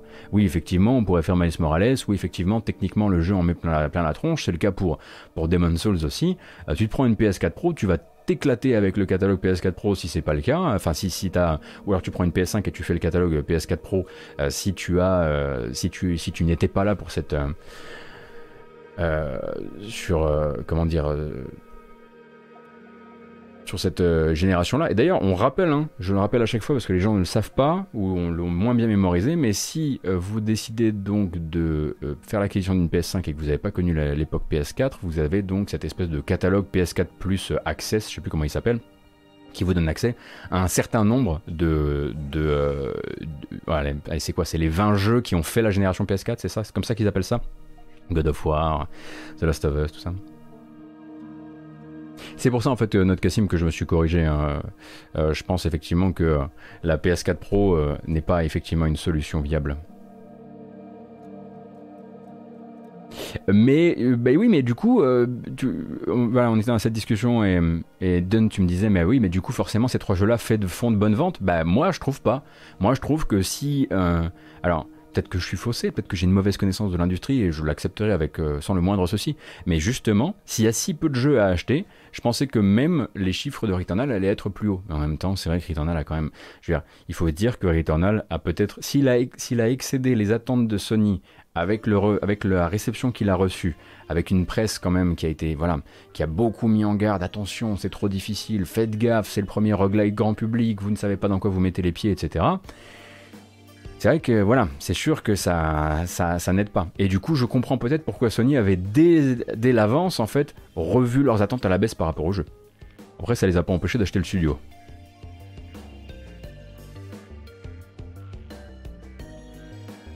Oui, tu pourras acheter GTA 5 Next Gen à la fin de l'année. Euh, Si tout se passe bien, tu pourras aussi acheter euh, The Witcher 3 Next Gen à la fin de l'année. Tout le monde, effectivement, ne suit pas les consoles depuis toutes les années, en fait. En fait, ça, c'est vraiment un truc. Je me demande si c'est une stat qui existe. Oui, effectivement, on pourra jouer à Deathloop sur console aussi. Euh, à la fin de l'année, il y a quand même quelques jeux, hein, faut pas déconner. Puis il y a Astro, et puis il y a Sackboy pour, un autre public. Mais un chiffre que j'aimerais bien avoir, c'est euh, dans une entrée, on va dire, de génération comme la PS5, euh, quel est le pourcentage de gens qui n'étaient pas là pour la, génération PS4 Ça, ça m'intéresse vraiment beaucoup. Bah, là, c'est un chiffre qui est vraiment très intéressant à avoir parce que ben, les générations, euh, nous croyons dans les générations est un peu. il est un peu éventé depuis, quoi. Perso, j'ai aucune PS4 car j'entendais la PS5 avec rétro. Du coup, pendant les soldes, j'ai acheté Bloodborne, God of War, PS, euh, Persona 5 Royal et Dreams pour une bouchée de pain. Bon, par contre, j'ai pas encore chopé de PS5. Là, c'est une bonne idée sans talent. Effectivement, le droit, tu, as tout à fait le droit de te, de te constituer un capital, un futur capital de, euh, jeux, euh, jeux PS, PS4, PS5. C'est pas une mauvaise idée, ça, dites Plutôt que d'attendre. Parce que au fur et à mesure, il faut bien se rappeler de quelque chose. Chaque fois que Sony ou des autres éditeurs d'ailleurs auront l'occasion de le faire, ils feront disparaître les versions soldées au profit d'une nouvelle version, Director's Cut, machin, etc. Donc oui, effectivement, se constituer un capital même avant d'avoir la console, c'est assez malin.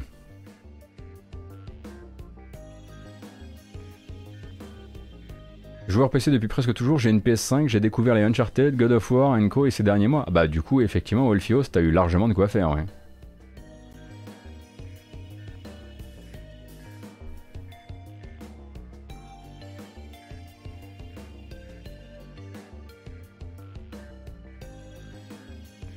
Bon allez, on va continuer.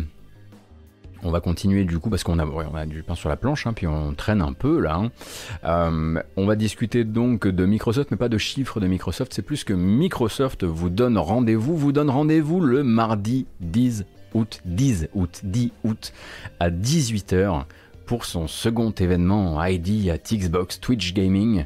Souvenez-vous du dernier où j'ai posé le genou à terre et accepté que je ne parviendrais pas à tout commenter, euh, puisqu'il était quand même question d'un événement à la forme très particulière, avec des échanges parfois très longs avec les développeurs, non pas inintéressant mais difficile à commenter euh, effectivement en live et donc cette fois-ci donc rendez-vous 18h pour a priori toujours beaucoup de jeux indépendants et beaucoup de discussions autour des jeux indépendants. Donc j'ai l'impression qu'ils ne vont pas trop changer leur fusil d'épaule en termes de forme de l'événement.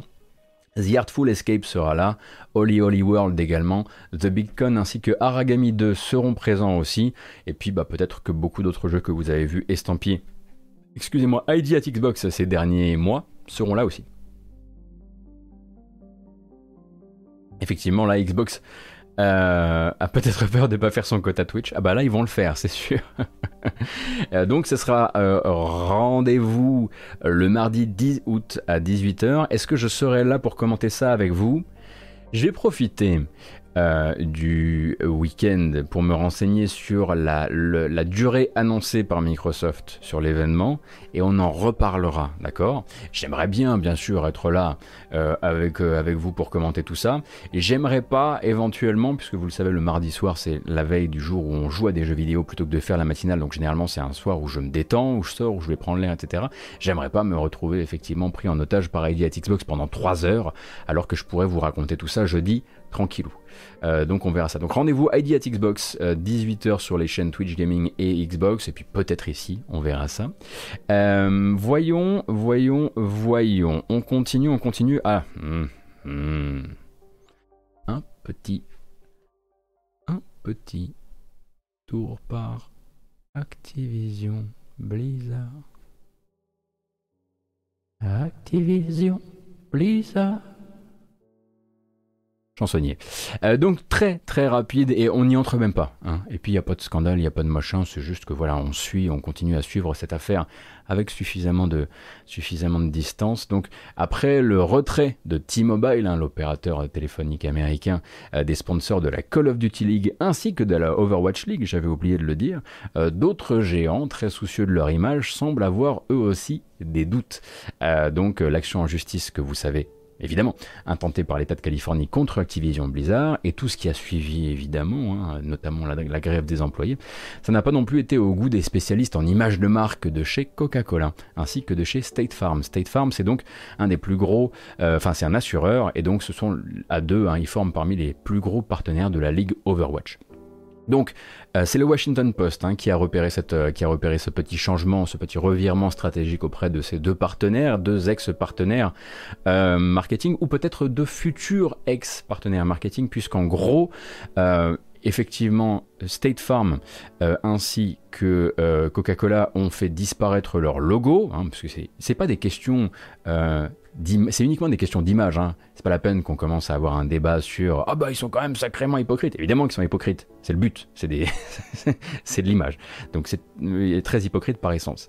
Euh, mais du coup, euh, Washington Post est allé poser la question à State Farm et à Coca-Cola, et du coup State Farm va commencer par dire que l'entreprise réévalue ses liens marketing avec la Ligue Overwatch pendant une période durant laquelle Blizzard n'a pas le droit d'utiliser leur image. Ça tombe assez mal parce que bah, là, il y a des compétitions.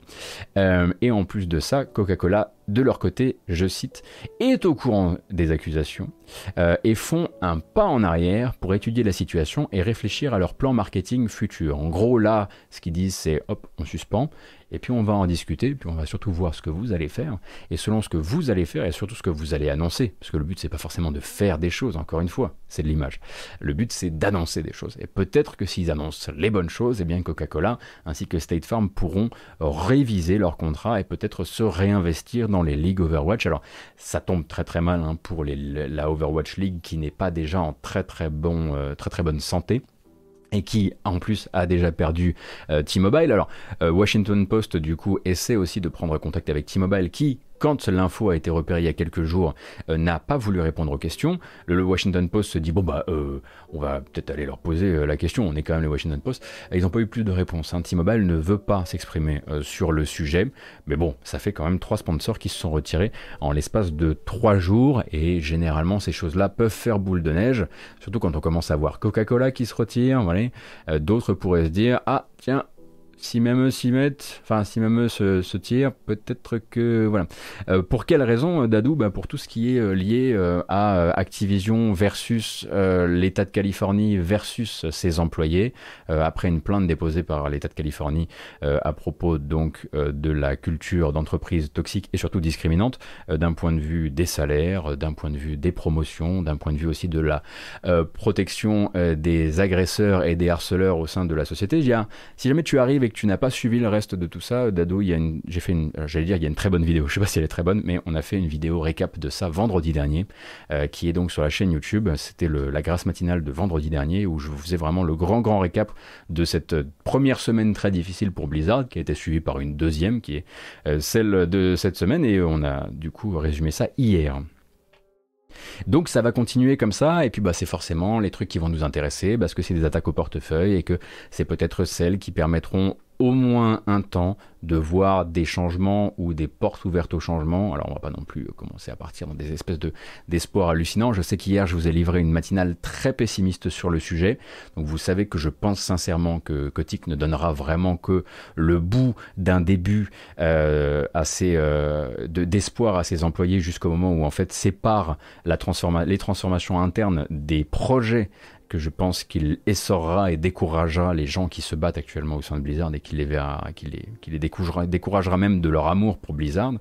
Euh, mais ça, c'est ma vision très pessimiste du chose et vous n'avez absolument pas à y souscrire. Vous pouvez vous dire non, non, non, c'est pas pour tout de suite. Ils vont continuer à faire des bons jeux. Euh, c'est tout ce que je souhaite, hein, vraiment. Tant qu'à faire, c'est vraiment ce que je souhaite. Mais bon, là, c'était vraiment juste euh, des questions de sponsoring. Euh, et euh, évidemment, si on a des nouvelles bientôt de ABK Workers Alliance, la fausse le faux syndicat, le syndicat de facto des, des, employés de Blizzard, je serais heureux de, je serais très heureux de vous en reparler. Et non pas je serais heureux, non, parce que ça, ça n'existe pas.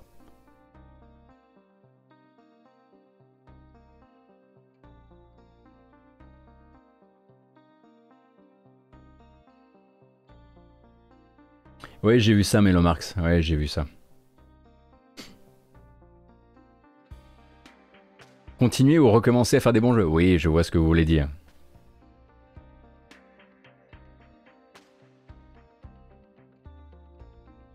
Alors, qu'est-ce qu'on a d'autre dans les petites news Rapidement avant de passer à la bamboche? Celle-ci, c'est une toute petite news. C'est la promesse loin, très très très lointaine de peut-être un super jeu. Basé sur uniquement deux noms. Alors ça fait un peu light. Alors on va juste se dire, tiens, c'est cool tiens, je suis content que ces deux personnes se connaissent. Voilà. donc, euh, dans la famille, tiens, je suis content que ces deux personnes se connaissent. Euh, le studio Eyes Out euh, vient d'être monté par deux personnes. Deux personnes, d'un côté, un musicien, artiste, très connu sur la scène métal, à savoir Robin Fink, donc guitariste, entre autres pour Nine Inch Nails, passé aussi pendant un temps sur le line-up de Guns N' Roses, si je dis pas de bêtises, ou peut-être, si, il a dû jouer pour les Guns pendant un temps. Et de l'autre, Corey Davis, qui n'est autre que le directeur créatif de Spec Ops The Line. Ensemble, ils montent un studio dans lequel ils voudraient faire un jeu d'aventure et d'horreur cosmique, l'horreur plutôt cosmique, donc plutôt Lovecraftienne. Voilà. Euh, Robin Fink, c'est pas vraiment la première fois qu'il s'intéresse aux jeux vidéo, puisqu'il a déjà travaillé notamment un petit peu avec Devolver. J'ai d'ailleurs une photo avec lui, parce que je l'ai rencontré à un E3, et j'ai fanboyé comme un sale, et donc j'ai une photo avec Robin Fick. Euh, mais à côté de ça, eh bien, il donc monte euh, ce euh, studio avec, avec Corey Davis. Alors, voilà, gageons que, comme dirait l'autre, hein, on ne sait pas combien ils sont, on ne sait pas quel type de jeu, on ne sait pas tout ça.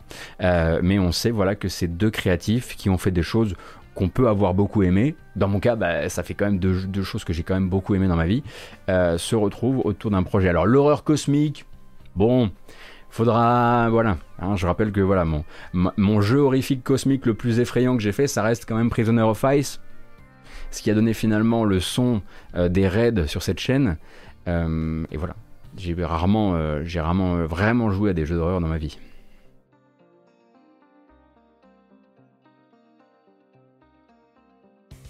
Alors, ça c'est bon pour le news. Hier soir c'était le début. Alors, vous n'avez difficile de passer à côté, je pense. Euh, hier soir, c'était le début des bêtas ouvertes euh, pour Back 4 Blood. Back 4 Blood, donc l'héritier spirituel et de studio, hein, d'ailleurs, de Left 4 Dead. Donc vous avez vu probablement tout Twitch y jouer. Euh, et on aura probablement l'occasion d'en parler aussi ici. Très facile d'avoir une clé hier, beaucoup plus difficile d'avoir une clé aujourd'hui. Headless FR, je te vois dire, il n'y a plus de clé. Je crois que PC Gamer si je dis pas de bêtises, il y a une heure ou deux, disait qu'ils avaient 500 clés à donner. Donc essaie, de, peut-être de te placer euh, euh, là-dessus. Euh, et moi j'ai commencé à y jouer viteuf, mais j'ai pas fini malheureusement, j'ai pas réussi à finir la campagne bêta avant de, avant de, avant de, devoir aller euh, vaquer à d'autres occupations. Il y a beaucoup de drop Twitch aussi si ça peut vous intéresser. Euh, si euh, c'est encore accessible quand j'ai du temps pour streamer, j'aimerais bien effectivement faire un petit tour dessus en parfait, en, en, stream s'entend, en parfait dilettante de, de Back 4 Blood. Pour l'instant j'ai pas vraiment de d'avis à vous formuler parce que j'ai vraiment pas suffisamment joué, mais j'aimerais bien qu'on en discute ensemble autour d'un petit stream. Est-ce qu'on est obligé de jouer avec des gens? Bah, Vegabix, on est. Tu veux dire avec des gens que tu connais? Non, tu peux effectivement partir en matchmaking.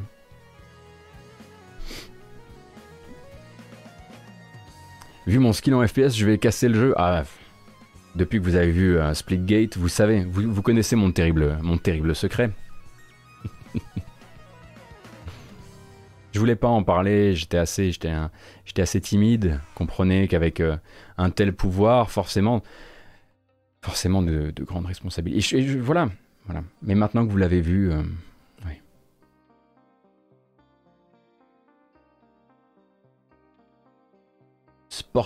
Undead, merci beaucoup pour les 5 mois. Alors, on a bientôt fini, je crois, pour cette partie-là. Eh oui, et on va continuer, on va continuer avec une petite bamboche des familles. Et quand nous aurons bamboché, eh bien, euh, nous partirons sur les très nombreux trailers qu'on a à regarder cet après-midi. Il y en a vraiment, vraiment beaucoup pour le coup. Euh, au fait, Grime c'est cool et pour les trois du fond qui seraient abonnés à, Stadio, à Stadia, c'est inclus dans la formule pro. Euh, Nailvis, ouais, en fait, j'ai envie de continuer Grime parce que j'ai lu des gens, notamment des reviews anglophones, qui disent alors ça coince un peu au début, et ensuite, le jeu commence à, vraiment euh, dévoiler des merveilles, notamment au niveau de l'univers. Alors je pense que je vais continuer Grime. Probablement pas en faire toute une aventure YouTube, mais peut-être effectivement revenir un petit peu pour en streamer à l'occasion. Il faut toujours trouver le temps, évidemment. Euh, mais avant ça, d'abord Bamboche. Euh, on est 1181, ça me semble tout à fait de, rigueur. C'est pas rien C'est pas trois personnes Arrête de crier, Jean-Marie, c'est terrible. Hein.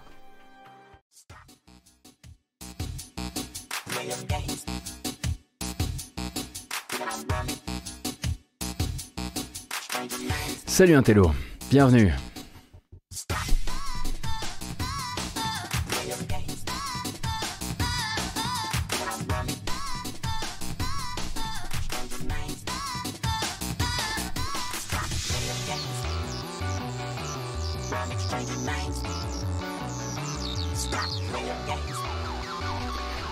Allez, c'est cadeau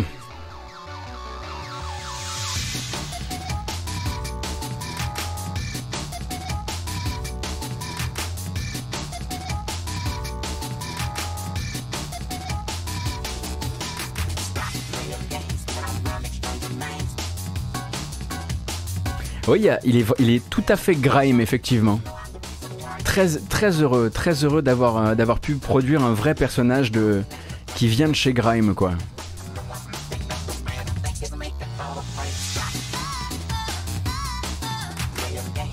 Merci beaucoup Swordin pour les 4 mois. Merci Spork Undead Peut-être que j'ai oublié des gens depuis tout à l'heure, je suis navré, X Parano, est-ce que je l'ai dit, Sidaxis, est-ce que je l'ai dit, Poueteux, est-ce que je l'ai dit, Link, je ne crois pas. J'étais tellement dans mes news qu'il est possible que je ne vous ai pas remercié, ni pour ça, ni pour Utip. Il faut me le dire, parce que je viendrai m'excuser et vous remercier. Pas chez vous, évidemment, mais... Euh, dites-le, quoi.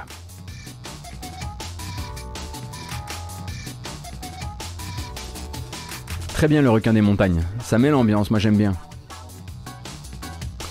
Et on entre effectivement en charlatran. Merci beaucoup pour votre soutien et le soutien à la chaîne. Comme d'habitude, hein. je vous rappelle que juste après, on va donc se placer euh, sur un petit segment FAQ comme on fait souvent le vendredi. Euh, donc on va regarder les, bandes annonces là, et puis une fois que ce sera terminé, hop, générique de fin, on fait genre il y a un raid, mais en fait le raid c'est ici, je m'assieds puis on discute un petit peu de la santé, de la chaîne. Évidemment, on va parler de Twitch. Hein. Si vous avez envie qu'on parle de Twitch, on ira voir le nombre d'heures que je suis censé streamer pour euh, être aidé par Twitch ou pas. Puis on verra simplement de toute façon euh, comment ça se comment ça s'imbrique à partir du mois prochain. Hein. De toute façon, il y a, y a, que ça à faire et je suis pas particulièrement plus révolté qu'autre chose. On sait très bien avec qui on travaille quand on travaille avec Twitch. Concernant l'information sur le studio Eyes Out de Corey Davis et Robin Fink, tous les articles sur le sujet se référencent à l'article de Games Industry qui a disparu. Je ne trouve aucune autre info concordante. Ils ont retiré l'info entre le moment où j'en ai entre le moment où je l'ai préparé la, grasse mat et maintenant? Ah non. Ah non. Ah non, on m'enlève pas mon jeu d'horreur cosmique par le guitariste de, Nine Inch Nails, hein. Qu'est-ce que c'est que ces histoires? J'aime pas. Bon, Eh ben, on suivra cette info. En attendant, prenez la petite pincette qui. Effectivement, il faudrait que je, j'ai la, faudrait que j'ai Twitter en intraveineuse au moment où on est en live, parce que forcément, je vais dire des conneries parfois. Flûte. Bon,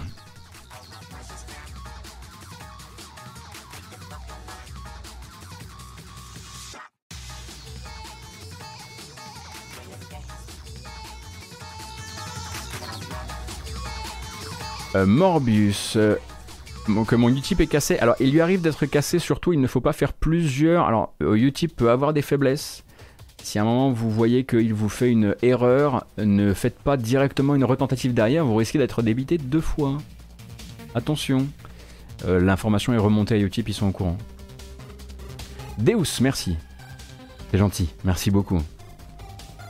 Et merci du coup, Ding Dala Ding Dala Dala Ding ding, bien sûr. Allez, on reprend. En revanche, on fait plus la fête. La bamboche, c'est terminé. Eh oui. Ah oui, parfois il faut, il faut s'arrêter, il faut reprendre un petit peu. Bon, ça va.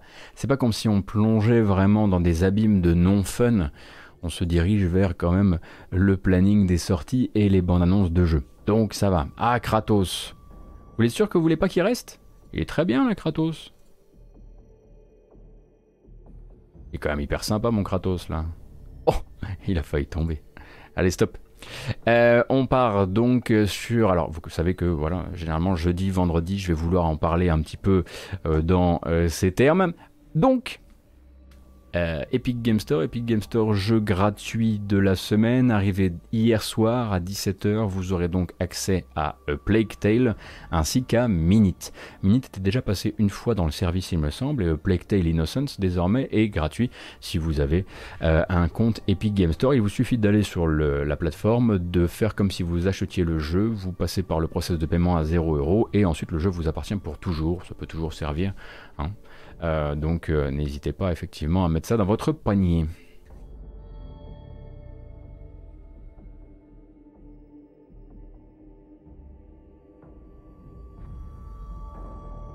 Et la semaine, ah oui, puis c'est très bien, mais ça je l'ai déjà dit. Euh, alors je sais qu'il y a toujours des gens pour dire que le gameplay n'était pas suffisant et que ça les a frustrés. Et je sais, et je sais que c'est possible. J'en ai même de très bons amis euh, qui, ont été euh, suffisamment frustrés par le gameplay pour ne pas apprécier l'histoire. Ce que je peux entendre parce que c'est effectivement des puzzles d'infiltration qui sont très légers. mais essayez quand même, vous pourriez être conquis et entièrement conquis par les personnages au point d'en oublier effectivement un côté mécanique très light. En revanche, la semaine prochaine, vous allez avoir en jeu gratuit Rebel Galaxy. Rebel Galaxy, j'aimerais vous dire que vous allez être conquis par le gameplay au point euh, de euh, lui, pardonner tout le reste. Or, ça ne risque pas d'arriver. Rebel Galaxy, pour rappel, qui était déjà hein, euh, gratuit sur le service, il fut quelques mois slash années maintenant. C'est donc un jeu de dogfight et de contrebandier spatial. Rebel Galaxy à la base, le pitch est génial. Vous êtes une espèce de fer ailleurs, il y a dans une ambiance spatiale qui est très, euh, euh, très euh, Firefly dans l'esprit. Du coup, ça donne hyper envie. Hein. Je ne sais pas si vous aimez comme moi Firefly. Et puis derrière, malheureusement, il y a la structure de jeu.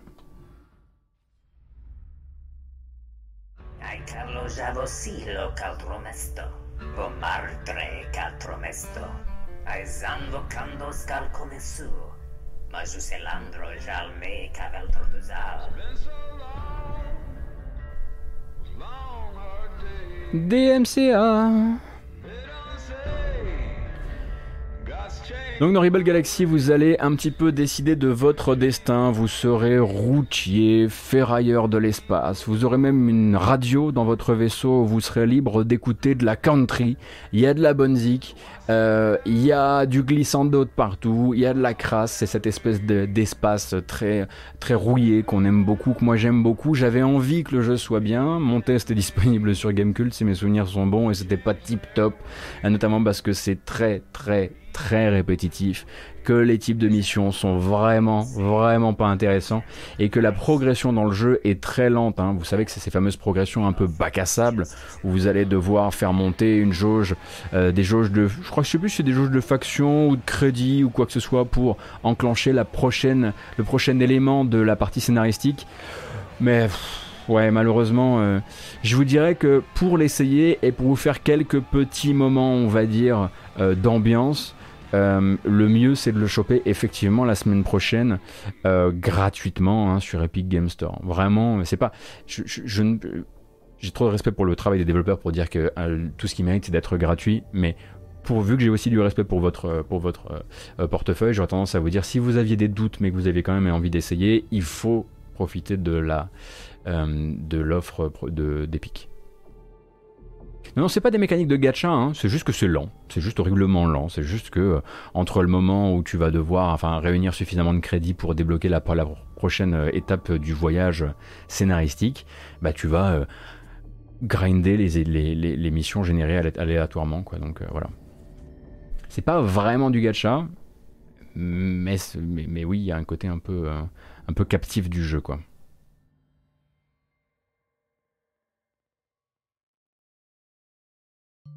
Surtout qu'il est gratuit, mais que les devs ont été payés pour qu'ils soient gratuits. Oui, oui, effectivement. Non, mais c'est pour ça que j'ai aucun scrupule à, vous, emmener euh, vers les jeux gratuits de l'Epic Game Store, parce que je sais qu'il y a eu un chèque et que théoriquement, vu que via Epic versus Apple, les prix et les tarifs sont sortis, j'ose espérer que maintenant les développeurs euh, arrivent à renégocier un peu de meilleure manière leur, euh, chèque quand ils voient un petit peu comment ils ont été traités.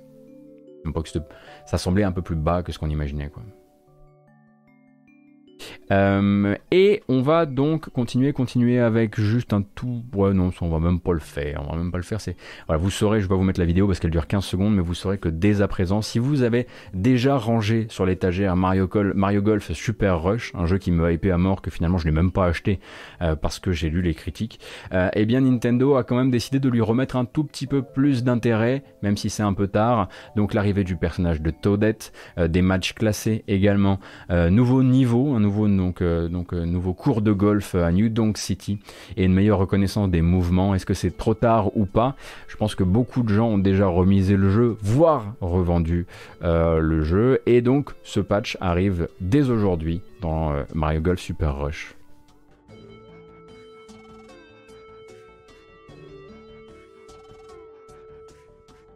Est-ce qu'on a le prix payé par Epic pour GTA V Non, on ne l'a toujours pas.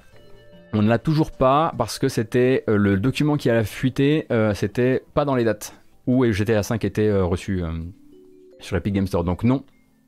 Ah non, ça, ça aurait fait un bien autre, un bien autre scandale. Ça aurait été assez intéressant d'ailleurs. J'aurais bien voulu vous relayer ça un matin, mais non, non. En l'occurrence, en l'occurrence, on n'a pas eu cette info. Un peu tard, le jeu est sorti il y a un mois, what the fuck? Ouais, demi-pêche, mais il y a vraiment pas grand-chose dedans. Et euh, autour de moi, en tout cas, il y a quand même beaucoup de, il y a quand même beaucoup de gens qui ont, qui ont déjà largement arrêté de jouer au jeu. Euh, pourquoi un scandale? Non, je parle pas de scandale. C'est mauvais, mauvais terme d'Adou, mais je voulais juste dire, euh, ça aurait été, enfin ça aurait emmerdé beaucoup plus de parties euh, parce que là c'était quasiment que des petits développeurs indépendants dont on avait dévoilé euh, le chèque qu'ils avaient pris. Euh, si en revanche on avait découvert scandale potentiel pour Epic, si on avait découvert la grande disparité à mon avis entre ce qui était donné aux petits développeurs et ce qui à mon avis dû être donné à Rockstar, là on aurait été face à quelque chose d'un peut-être un petit peu plus explosif, potentiellement bien sûr. Parce que je pense pas que Rockstar ait cédé son jeu pour pour euh, le, pour le petit chèque euh, d'un million, euh, un million deux qui a été filé pour un Subnautica par exemple.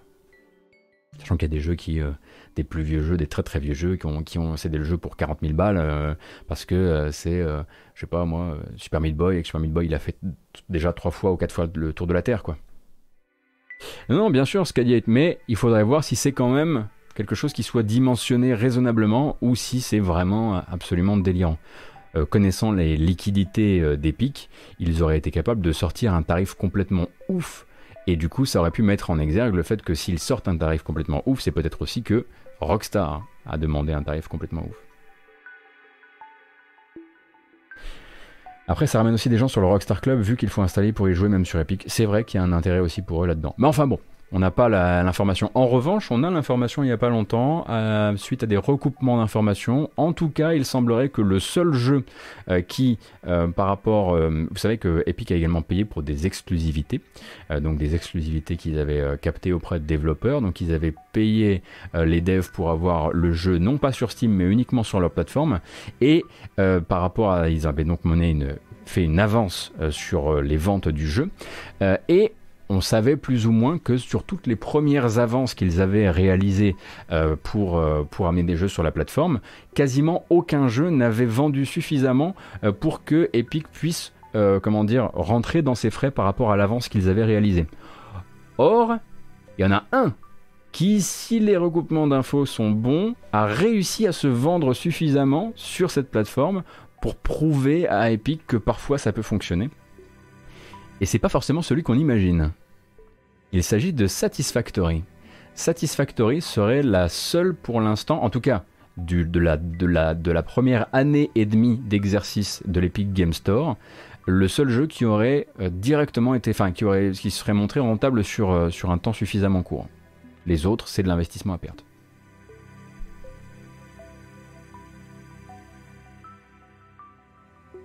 C'est un jeu qui a aussi fait beaucoup beaucoup de bien à l'Epic Game Store en matière de, réputation. Hein. Je pense qu'il a dû amener pas mal de gens. Hein. Euh, allez, on va continuer, on va continuer avec Arietta of Spirits. Arietta of Spirits qui est donc annoncé pour le 20 août sur PC, PS4 et Switch. Vous allez voir qu'on est sur quelque chose d'assez euh, j'ai l'impression rétro. J'arrive pas trop à savoir si, je suis avec Arietta, si j'ai envie de, foncer euh, dans ce jeu-là ou pas. Mais c'est pas le but, hein, c'est pas ma matinale, c'est aussi un peu la vôtre. Donc je vous fais découvrir tous les derniers trailers, dont celui-ci. C'est parti.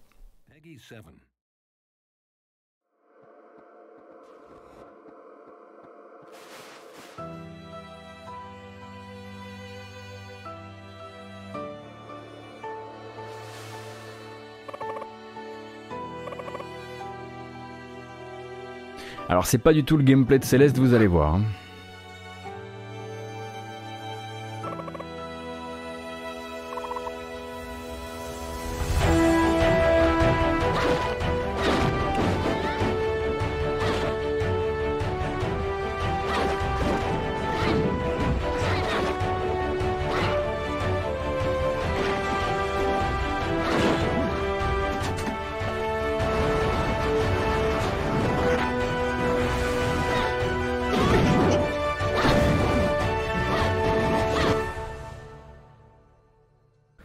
Roulade sur 20, c'est vrai. Arietta of Spirits, donc, qui arrive le 20 août, le 20 août sur PC, PS4 et Switch, et il me semble, excusez-moi, un peu plus tard, hein, sur console Xbox, à vérifier, à vérifier pour les consoles, euh, pour les consoles Xbox stylé Elden Ring Chibi. Oui, je sais pas si on ira jusque là, Intello, mais j'aime ton, j'aime ton enthousiasme, en revanche. Me souviens avoir fait la démo sur Itch il y a un bout de temps, c'était bien sympa. Et ben voilà, c'est, euh, ça arrive vraiment dans les temps à venir. Du 23 au 25 août, hein, vous savez que le mois d'août, ça sert aussi souvent quand même à préparer des bêtas. Euh, des bêtas de jeux euh, qui, bah, qui veulent se préparer à la sortie justement pour la fin d'année, hein, être des jeux de Noël eux aussi, devenir un vrai petit garçon, un grand petit garçon. sauf que pour ça, c'est mieux avec une bêta pour des jeux comme Riders Republic. Donc le prochain Ubisoft Annecy vous proposera de rejoindre sa bêta ouverte du 23 au 25 août prochain avec une bande-annonce attitrée. Je sais hein, que vous adorez quand je, mettais, mets ces jeux-là avec les découvertes euh, indé.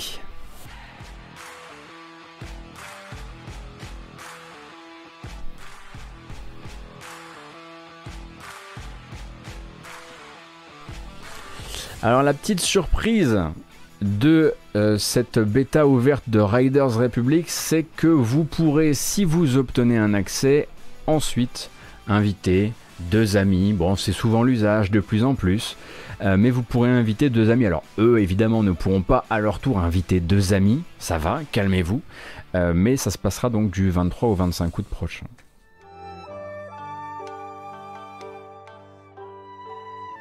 Bah, The Fadet, euh, pour les bandes annonces, euh, il y a beaucoup d'achats de. Tu sais, tout n'a pas été composé pour euh, Steep. Hein. Par exemple, sur, sur Steep, il y, a y a une BO composée pour l'occasion, mais il y a aussi de l'achat chez des gens qui faisaient de la musique atmosphérique, un peu de la musique de montagne, etc. il n'y a pas que du. et puis même l'achat, l'achat musical sur trailer chez, chez, chez Ubi, je suis pas particulièrement surpris en fait.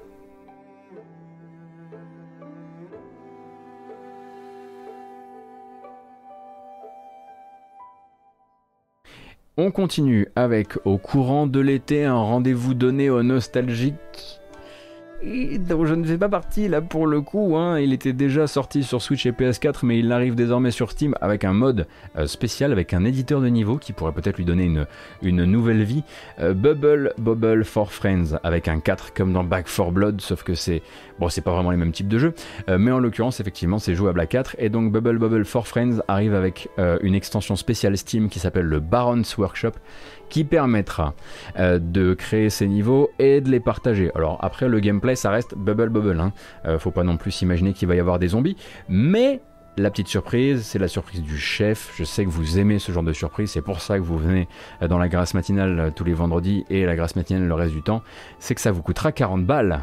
Eh oui, 40 balles.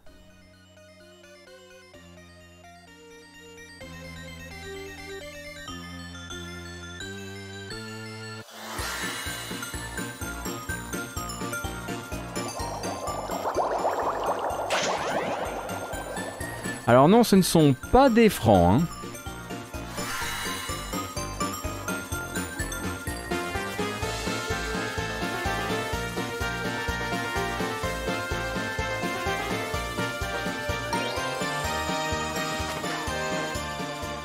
Ce ne sont pas des anciens euros non plus. Cette zik, bah, c'est une reprise hein, du thème de Bubble Bubble.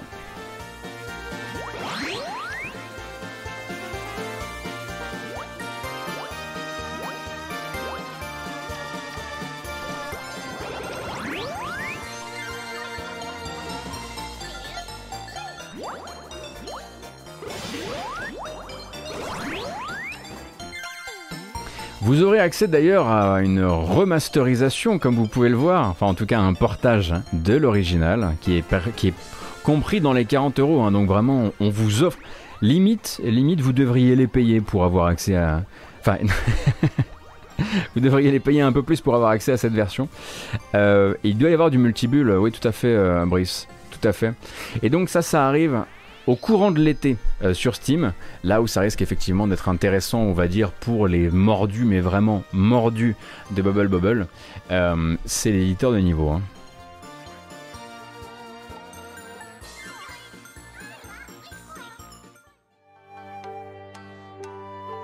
Bon, j'avoue que la note, elle est un peu... Euh, elle me semble un peu salée, mais en même temps, qu'est-ce que j'y connais? Si ça se trouve, si ça se trouve, c'est fantastique. Et puis regardez, après ce qui s'est passé sur Splitgate, je sais pas vraiment où sont mes. où est mon jeu de demain finalement.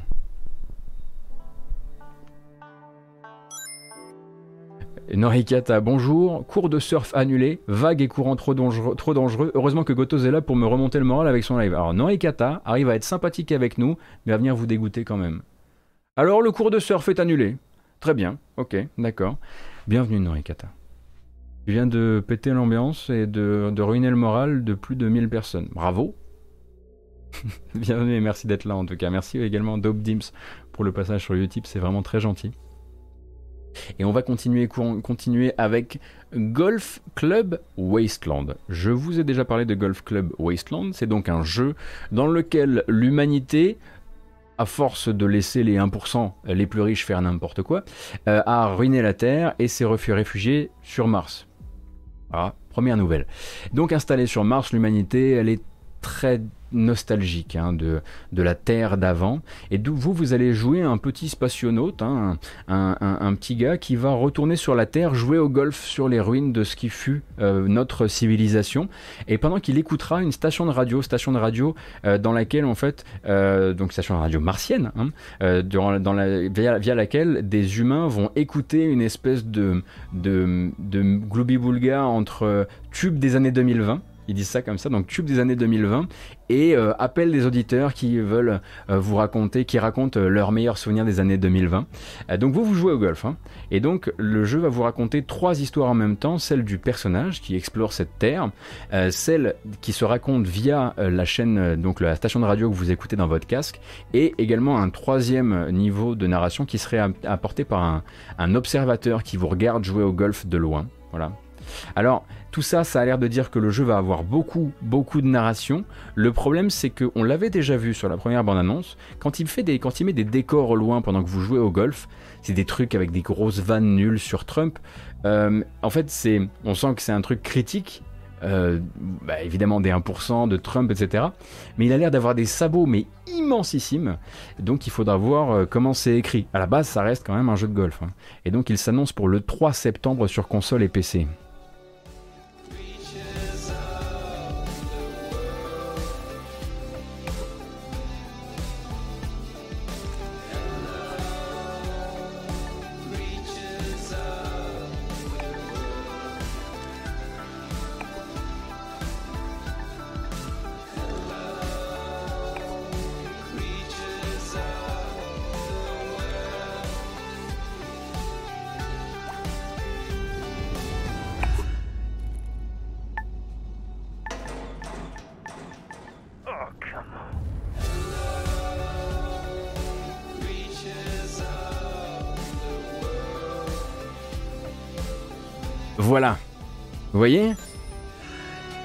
Sent qu'il y a un truc, mais on sent qu'il y a un risque aussi. C'est un peu curieux, c'est entre les deux. Euh, donc il faudra effectivement euh, voir, euh, voir ce que ça peut donner. Le 3 septembre prochain, on aura la réponse à cette question. Désolé pour les petits sauts de volume hein, aujourd'hui. J'ai des petits soucis de, de set- setup qui font que. Merci Dope Dims pour les 5 euros. Est-ce que tu ne viens pas déjà de passer par les 5 euros? Tu as fait un double don. Il faut que tu me contactes sur Utip pour que je te rende une partie de ta mise d'Obdims. Euh, parce que ça fait beaucoup. Euh, donc désolé, c'est, euh, je ferai remonter le bug à Utip.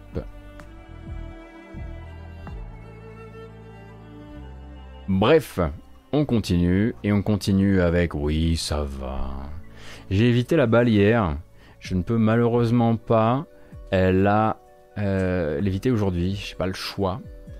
Euh, oui, effectivement, nouveau personnage pour, pour Blood Type Lumina. euh, Même personnage avec un S, même car 2. C'est un duo de personnages qui combat euh, à l'unisson. On va regarder ça, donc c'est toujours prévu pour le 30 septembre, un Blood Type Lumina. J'appuie sur le bouton, vous faites silence, vous êtes poli avec Von Yaort, vous lui dites oui, oui, ça va être bien ton jeu. D'ici une, d'ici 45 secondes, on passe à la suite, on fait genre. On fait genre, d'accord? C'est pour faire plaisir à un ami, voilà.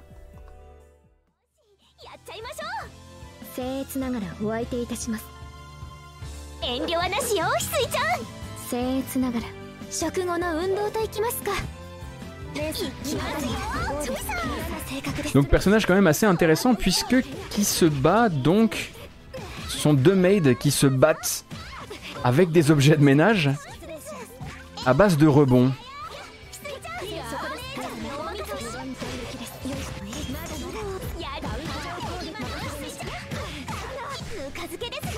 Donc il s'agit de Hisui et Kohaku. Comment ça se joue ce perso? Du coup Je comprends pas moi. Expliquez-moi comment on joue un personnage si on en, comprend, on en contrôle deux. C'est un twin stick personnage? Ah oui, effectivement, pour l'instant, il montre plus de personnages qu'il ne montre de niveaux.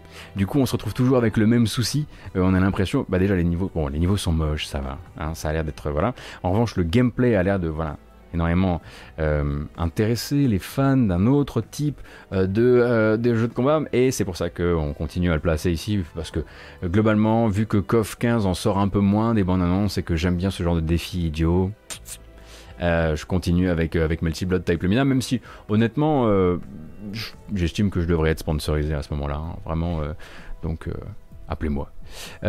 Quand tu appuies sur un bouton un perso tape quand tu relâches le bouton l'autre perso tape C'est pas la même explication que celle de euh, Von Yaourt. Euh, le jeu de golf de tout à l'heure, c'était Golf Club Wasteland.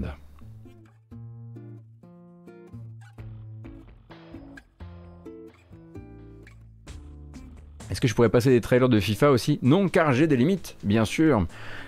Mais dans mes limites, on trouve par exemple Witchwood, Witchwood qui, alors c'était déjà euh, annoncé depuis un certain temps, devait euh, sortir sur PC et PS4. Désormais, alors là on va rentrer en fait en territoire de Sony vient de se rendre compte que ça fait que en gros ils en ont un peu leur claque de voir euh, des jeux indépendants qui s'annoncent plutôt ailleurs.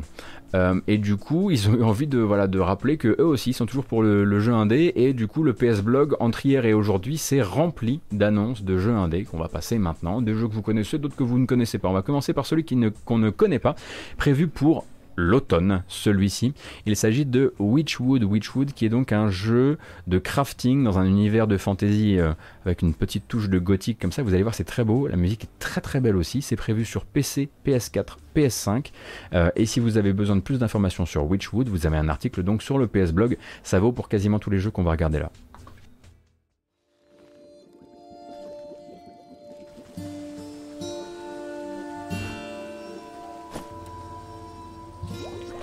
Alors on pense forcément tout de suite à Don't Starve. Hein.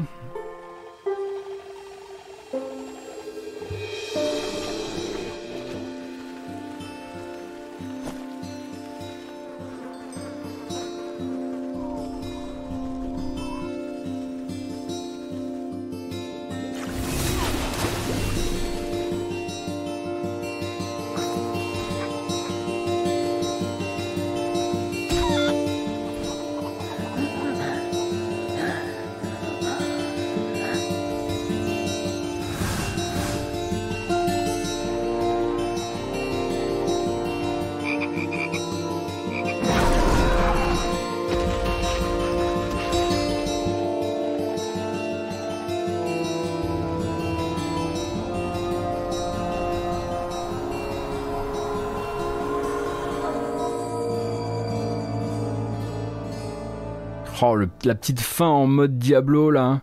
Bien joué, ça a marché sur moi. Witchwood, donc attendu pour l'automne sur PC, PS4, PS5. La BO, si c'est vraiment la BO du trailer et que c'est aussi la BO du jeu, c'est acheté direct. Hein. moi, je vais le trouver, euh, ça c'est garanti sur facture. Effectivement, ça rappelle The Wild at Heart, ça rappelle aussi euh, Knights and Bikes, ça rappelle Don't Star parce qu'on voit, en fait, il est défini d'abord comme un jeu de crafting. Euh, donc, on peut partir du principe que là-bas ce sera ça et que ça vous emmènera vivre différents types d'aventure. Mais j'avoue que euh, je suis euh, plutôt, plutôt très très chaud de ce que j'ai pu voir de ce, de ce, de ce jeu-là. Donc pour rappel, si vous voulez des infos, vous les avez sur le PS Blog Witchwood, sauf que Witch avec un Y à la place du I.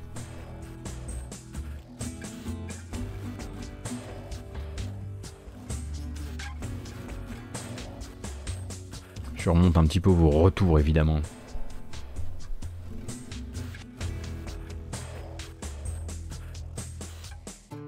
Pour info, Nintendo a retweeté le leak de 30 secondes de Metroid Dread, et eh bien évidemment, comme d'habitude, avec tout ce qui est consolier ou éditeur japonais, euh, ils retweetent des trucs, évidemment, c'est à eux, hein, ils le savent, euh, avec parfois des spoilers dedans. Donc gaffe, selon certaines personnes qui sont très fans de Metroid, euh, il y a potentiellement de la spoilance dans ces 30 secondes de vidéo. Donc gaffe à vous si vous avez envie de ne rien voir de Metroid Dread.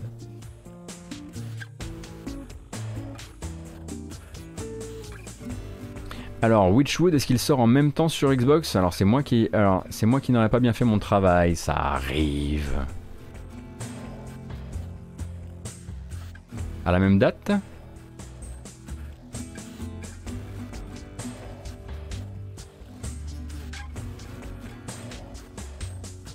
Je vérifie. Ouais, ils disent euh, voilà 2021 sur PC et console. Oui, non, mais en fait, c'était pas sur leur chaîne principale à la base, euh, Frisson, c'est pour ça. Ou alors euh, la vidéo était pas encore, euh, était, était, encore en, non répertorié ou un truc comme ça. La première fois que la vidéo a tourné il y a quelques heures.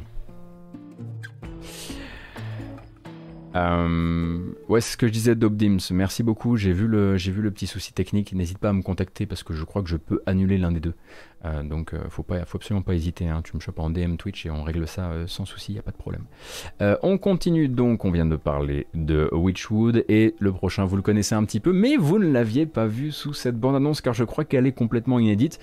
Moi, je pensais en fait hein, que Carillon était euh, sorti euh, sur euh, PS4, mais c'est pas le cas. Donc Carillon arrive d'ici la fin de l'année sur PS4 et sur PS5. Vous avez connu Carillon peut-être déjà, peut-être que vous avez déjà des avis très tranchés sur le sujet, tranché étant un, mot plutôt adapté. mais du coup, nouvelle bande-annonce et nouvelle bande-annonce animée, et ça fait toujours plaisir de regarder un peu d'animation.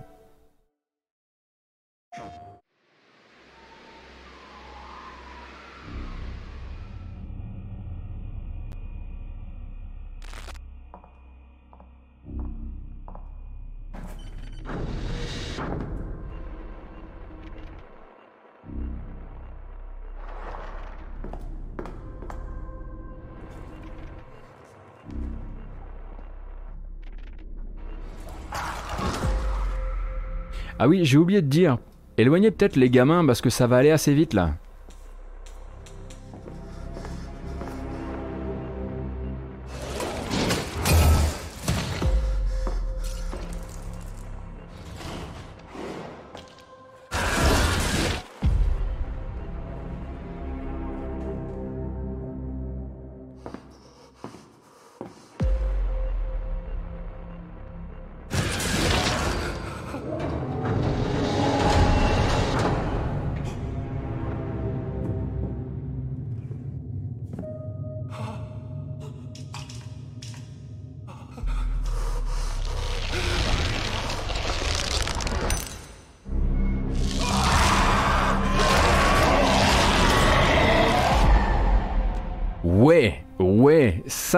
Ça, ça, c'est de la bande-annonce animée. Ça, on veut en voir plus, vous voyez hein on, est, on sait que les développeurs veulent un truc comme ça quand ils demandent à, un studio d'animation et tout le monde ne se retrouve pas avec des trucs comme ça. Il y a, voilà, il y a Dead Cells qui en a eu un très beau.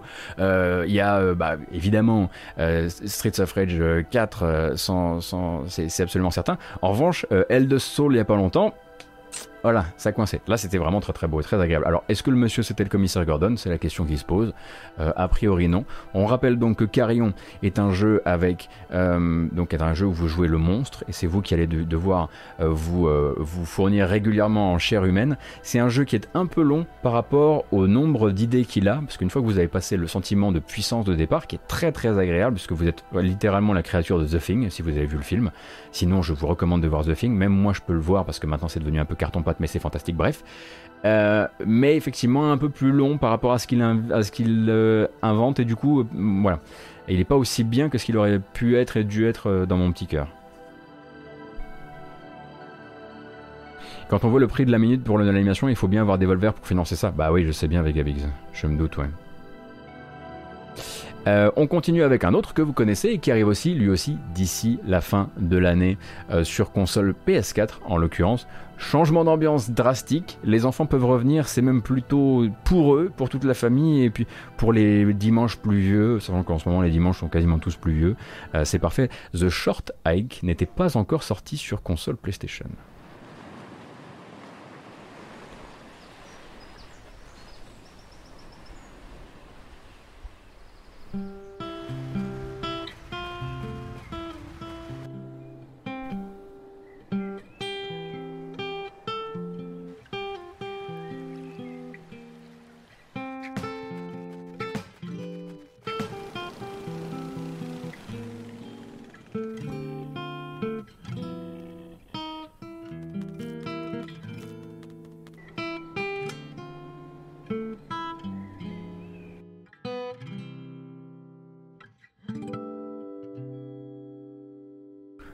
Simplement.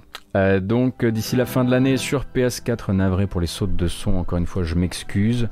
Il y a quoi à faire dans le short hike? Il y a rien et il y a tout à faire. C'est un jeu d'errance et c'est un petit jeu qui dure pas très très longtemps mais dans lequel vous prenez votre temps, vous faites bien ce que vous voulez. C'est une balade en forêt. C'est tout ce que c'est. Et quand je disais que c'était pour les enfants, c'est juste que c'était pour tout le monde.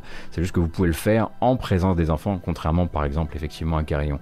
Euh, mais je vous recommande euh, très fortement ce petit jeu qui consiste à, à monter effectivement un sentier, à, à escalader une petite, euh, une petite euh, une, montagne, une colline, je sais pas comment, comment dire ça, euh, mais c'est en plus la musique est incroyable. Il y a même d'ailleurs du short hike hein, dans, la, dans la playlist de la matinale et j'ai l'habitude d'en utiliser beaucoup parce que c'est très très reposant. Alors je tiens à m'excuser auprès des fans de The Thing tout à l'heure où je disais que ça faisait carton-pâte, dans le sens, je voulais dire, désolé, ça fait carton-pâte dans le sens où moi qui suis de la team Flippette, j'arrive à mettre suffisamment de distance avec ce que je vois parce que c'est voilà, c'est la grande époque des voilà des, des, des, ça ressemble à une série de d'expériences de chimie qui ont mal tourné euh, et ça me permet moi de garder suffisamment de distance pour kiffer ce film alors que le body horror normalement c'est ma bête noire. Euh, c'est ça que je voulais dire par là. Hein. J'étais absolument pas en train de je le garde très haut, euh, comme la mouche, euh, voilà. Euh, et, comme les rares films d'horreur que j'ai pu voir sans me mettre à chialer, évidemment. On continue et on continue avec cette fois-ci, je crois que c'est presque terminé, une autre arrivée sur console, et également d'ici la fin de l'année, c'est le rendez-vous donné par les développeurs de Iron Harvest. Iron Harvest, donc un spin-off, enfin pas un spin-off, mais il y a un twist autour de l'idée d'un pardon, d'un Company of Heroes. Je sais pas si vous vous souvenez d'Iron Harvest, avec donc un univers uchronique avec des mechas à vapeur dans une guerre, dans une, première guerre mondiale qui ne se terminerait jamais. Un univers qui s'appelle l'univers 1920 plus, je crois, quelque chose comme ça. Euh, et donc Iron Harvest a déjà fait son, sa vie sur PC, mais maintenant vient faire sa vie sur console et il a, j'allais dire l'outrecuidance, mais plutôt le grand courage de se présenter avec une bande-annonce qui va montrer du gameplay, mais surtout qui va montrer l'interface console. Et montrer l'interface console d'un jeu de stratégie en temps réel où vous allez tout piloter au stick, alors qu'on voit déjà que ça va être un petit peu fastidieux. Je dis bravo aux développeurs pour euh, pour l'honnêteté. C'est rare, c'est très très rare.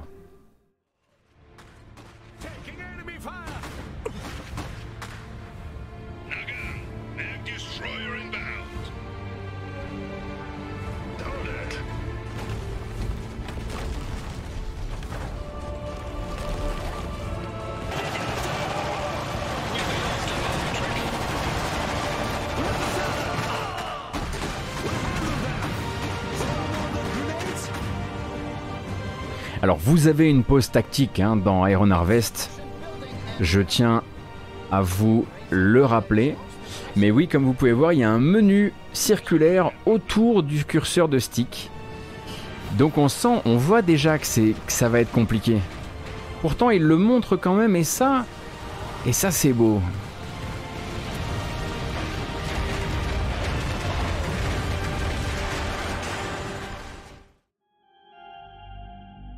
Bon, c'est pas mon jeu préféré, j'aurais préféré qu'il soit bien meilleur que ça. Mais bon, ils ont décidé de vous le montrer. Euh, alors je vous le montre aussi comme ça. Vous saurez un petit peu à quoi vous en tenir quand le jeu annoncera en grande pompe euh, qu'il arrive sur euh, tout ce qui arrive sur, console. Et il arrive sur console d'ici la fin de l'année, comme je disais. Est-ce qu'on peut y jouer au clavier sur console? C'est toujours la bonne question à se poser. Euh, puisque effectivement, euh, bah, ça serait bien qu'il y ait du support. Et je ne sais pas s'ils ont prévu euh, d'avoir du support là-dessus. Un autre jeu qui lui arrive, c'est le projet Passion de chez Platinum Games. Évidemment, quand on voit le jeu, on se dit pardon, mais oui, c'est bien le projet Passion de chez Platinum Games et de Kamiya en l'occurrence. donc l'héritier de Moon Cresta et de Terra Cresta, Sol Cresta, qui remonte une nouvelle bande-annonce avant sa sortie, donc toujours attendue pour la fin de l'année sur PS4, Switch, PC, musique Yuzo Koshiro, la légende évidemment. Et bah, c'est un shmup, hein, donc euh, c'est pas pour tout le monde, mais euh, au moins nous on aura la BO et c'est déjà. Euh, voilà.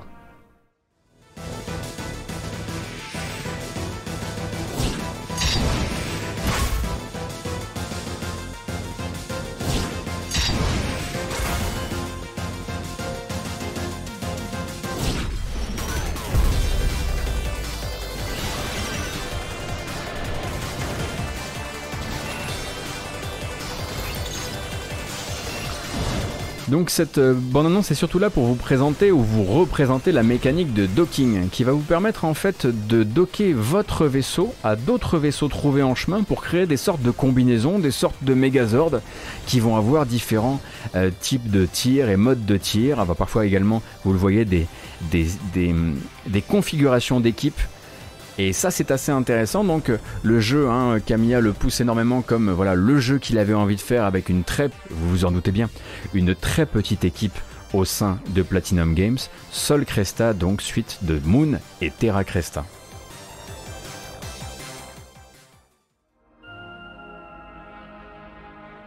On a presque fini. Deux bandes annonces et après je vous laisse tranquille. Un jeu pour Madingue, un jeu, un jeu pour Vanio, un jeu pour la modération de cette chaîne, c'est vrai. Alors, voyons, voyons. Oui, tout à fait. Nous pouvons faire ceci. On peut regarder ensemble la nouvelle bande-annonce d'Oxenfree. D'Oxenfree, donc, donc pas d'Oxenfree, Oxenfree, euh, qui redonne des nouvelles, donc avec la promesse, on le rappelle, et ça va nous changer la vie, euh, d'une localisation française à la sortie. Ça c'est hyper agréable. Sinon, au niveau du gameplay, vous allez voir qu'on va retrouver les mêmes fondamentaux, donc euh, un système assez sophistiqué de dialogue, et puis à côté de ça, toujours l'utilisation d'une radio qui va permettre de capter des signaux un peu étranges. Vous n'allez plus jouer euh, des adolescents ou une adolescente, mais plutôt une personne un petit peu plus âgée qui vient de la même ville que les adolescents du premier Oxenfree, mais qui là du coup va auprès d'une mystérieuse mine attachée à une mystérieuse histoire enquêter justement sur des signaux radio, et ça nous donne cette bande-annonce.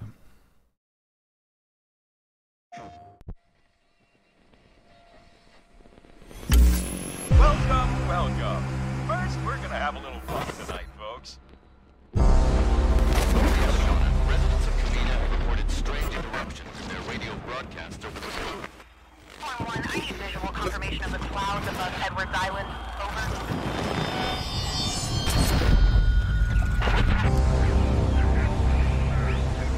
Riley, come in, Riley. Can you hear me? Riley? Riley,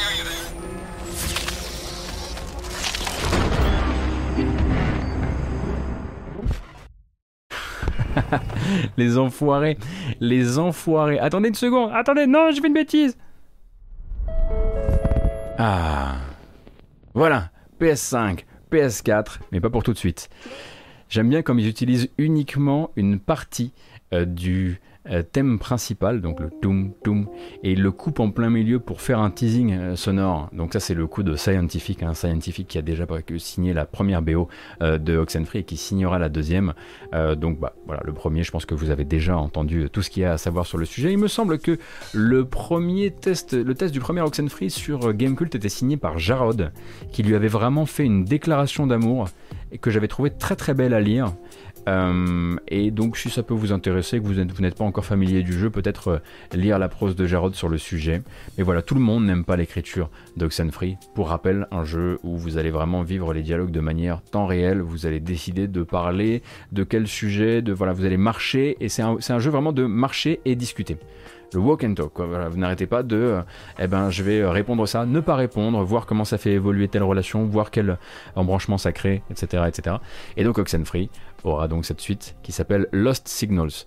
Et le tout la toute dernière bande-annonce, c'est plus une bande-annonce, bon ça c'est pour les trois du fond que ça intéresse, parce que je suis quasiment sûr qu'il y, y a un immense public pour ces jeux-là, mais je suis pas sûr qu'ils soient genre à venir regarder les news chez moi.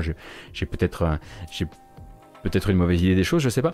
Vous avez peut-être découvert le gameplay du jeu durant le 3, enfin durant le Summer Game Fest en l'occurrence. Euh, Evil Dead, Evil Dead, pardon, The Game, qui est l'un de ces jeux coop à 4, en fait, enfin de jeu, à 5 en fait, avec 4 joueurs, 4 survivants et puis un tueur qui joue le cinquième personnage donc de manière asymétrique, euh, eh bien il va se repousser finalement. Hein. Il est reporté à 2022, à février 2022. C'est une production de Saber Interactive et Saber Interactive en fait voudrait anticiper les choses et anticiper une question qu'on retrouve en revanche souvent euh, dans les questions que vous venez poser euh, sur les lives, c'est est-ce qu'on pourrait y jouer seul? Est-ce que j'ai forcément, est-ce que je peux simplement y jouer avec des bots qui ne me mettront pas la pression? La réponse de Cyber Interactive, c'est oui. Et c'est pour ça qu'on repousse le jeu, entre autres choses.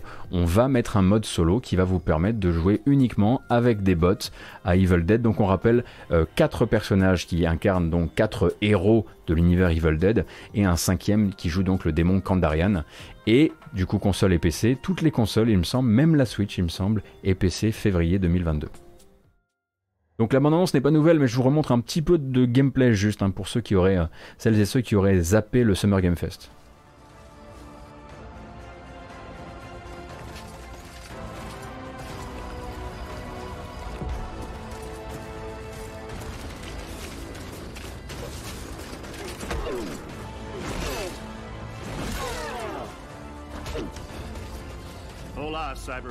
Donc des jeux du genre, vous en avez vu quelques-uns hein, déjà. Vous avez vu euh, Vendredi 13, vous avez vu euh, quel autre jeu faisait un peu ce délire là aussi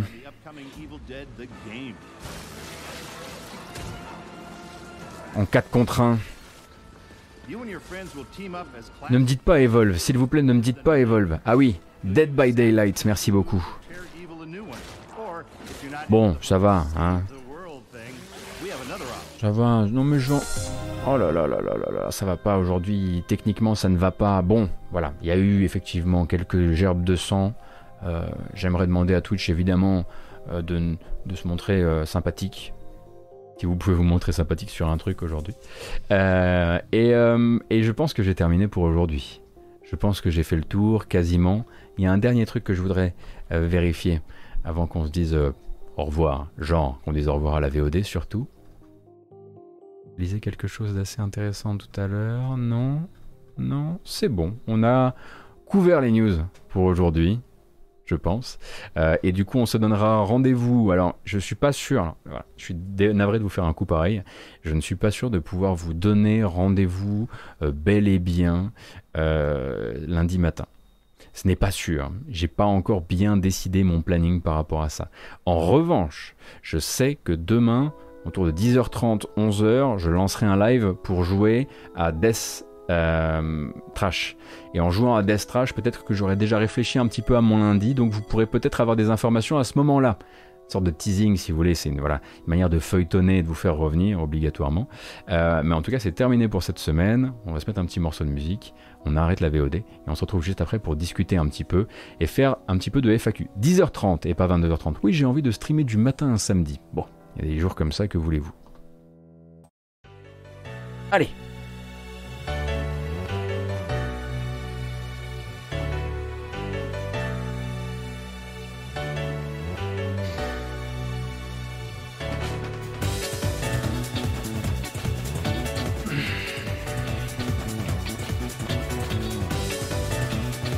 C'est terminé. Merci beaucoup Kawagan, Deus tout à l'heure encore. Et merci pour les follow aussi. Hein. Il y a pas mal de personnes qui sont passées sur la chaîne et qui ont décidé de rester avec nous pour les prochaines matinales et grâce matinale.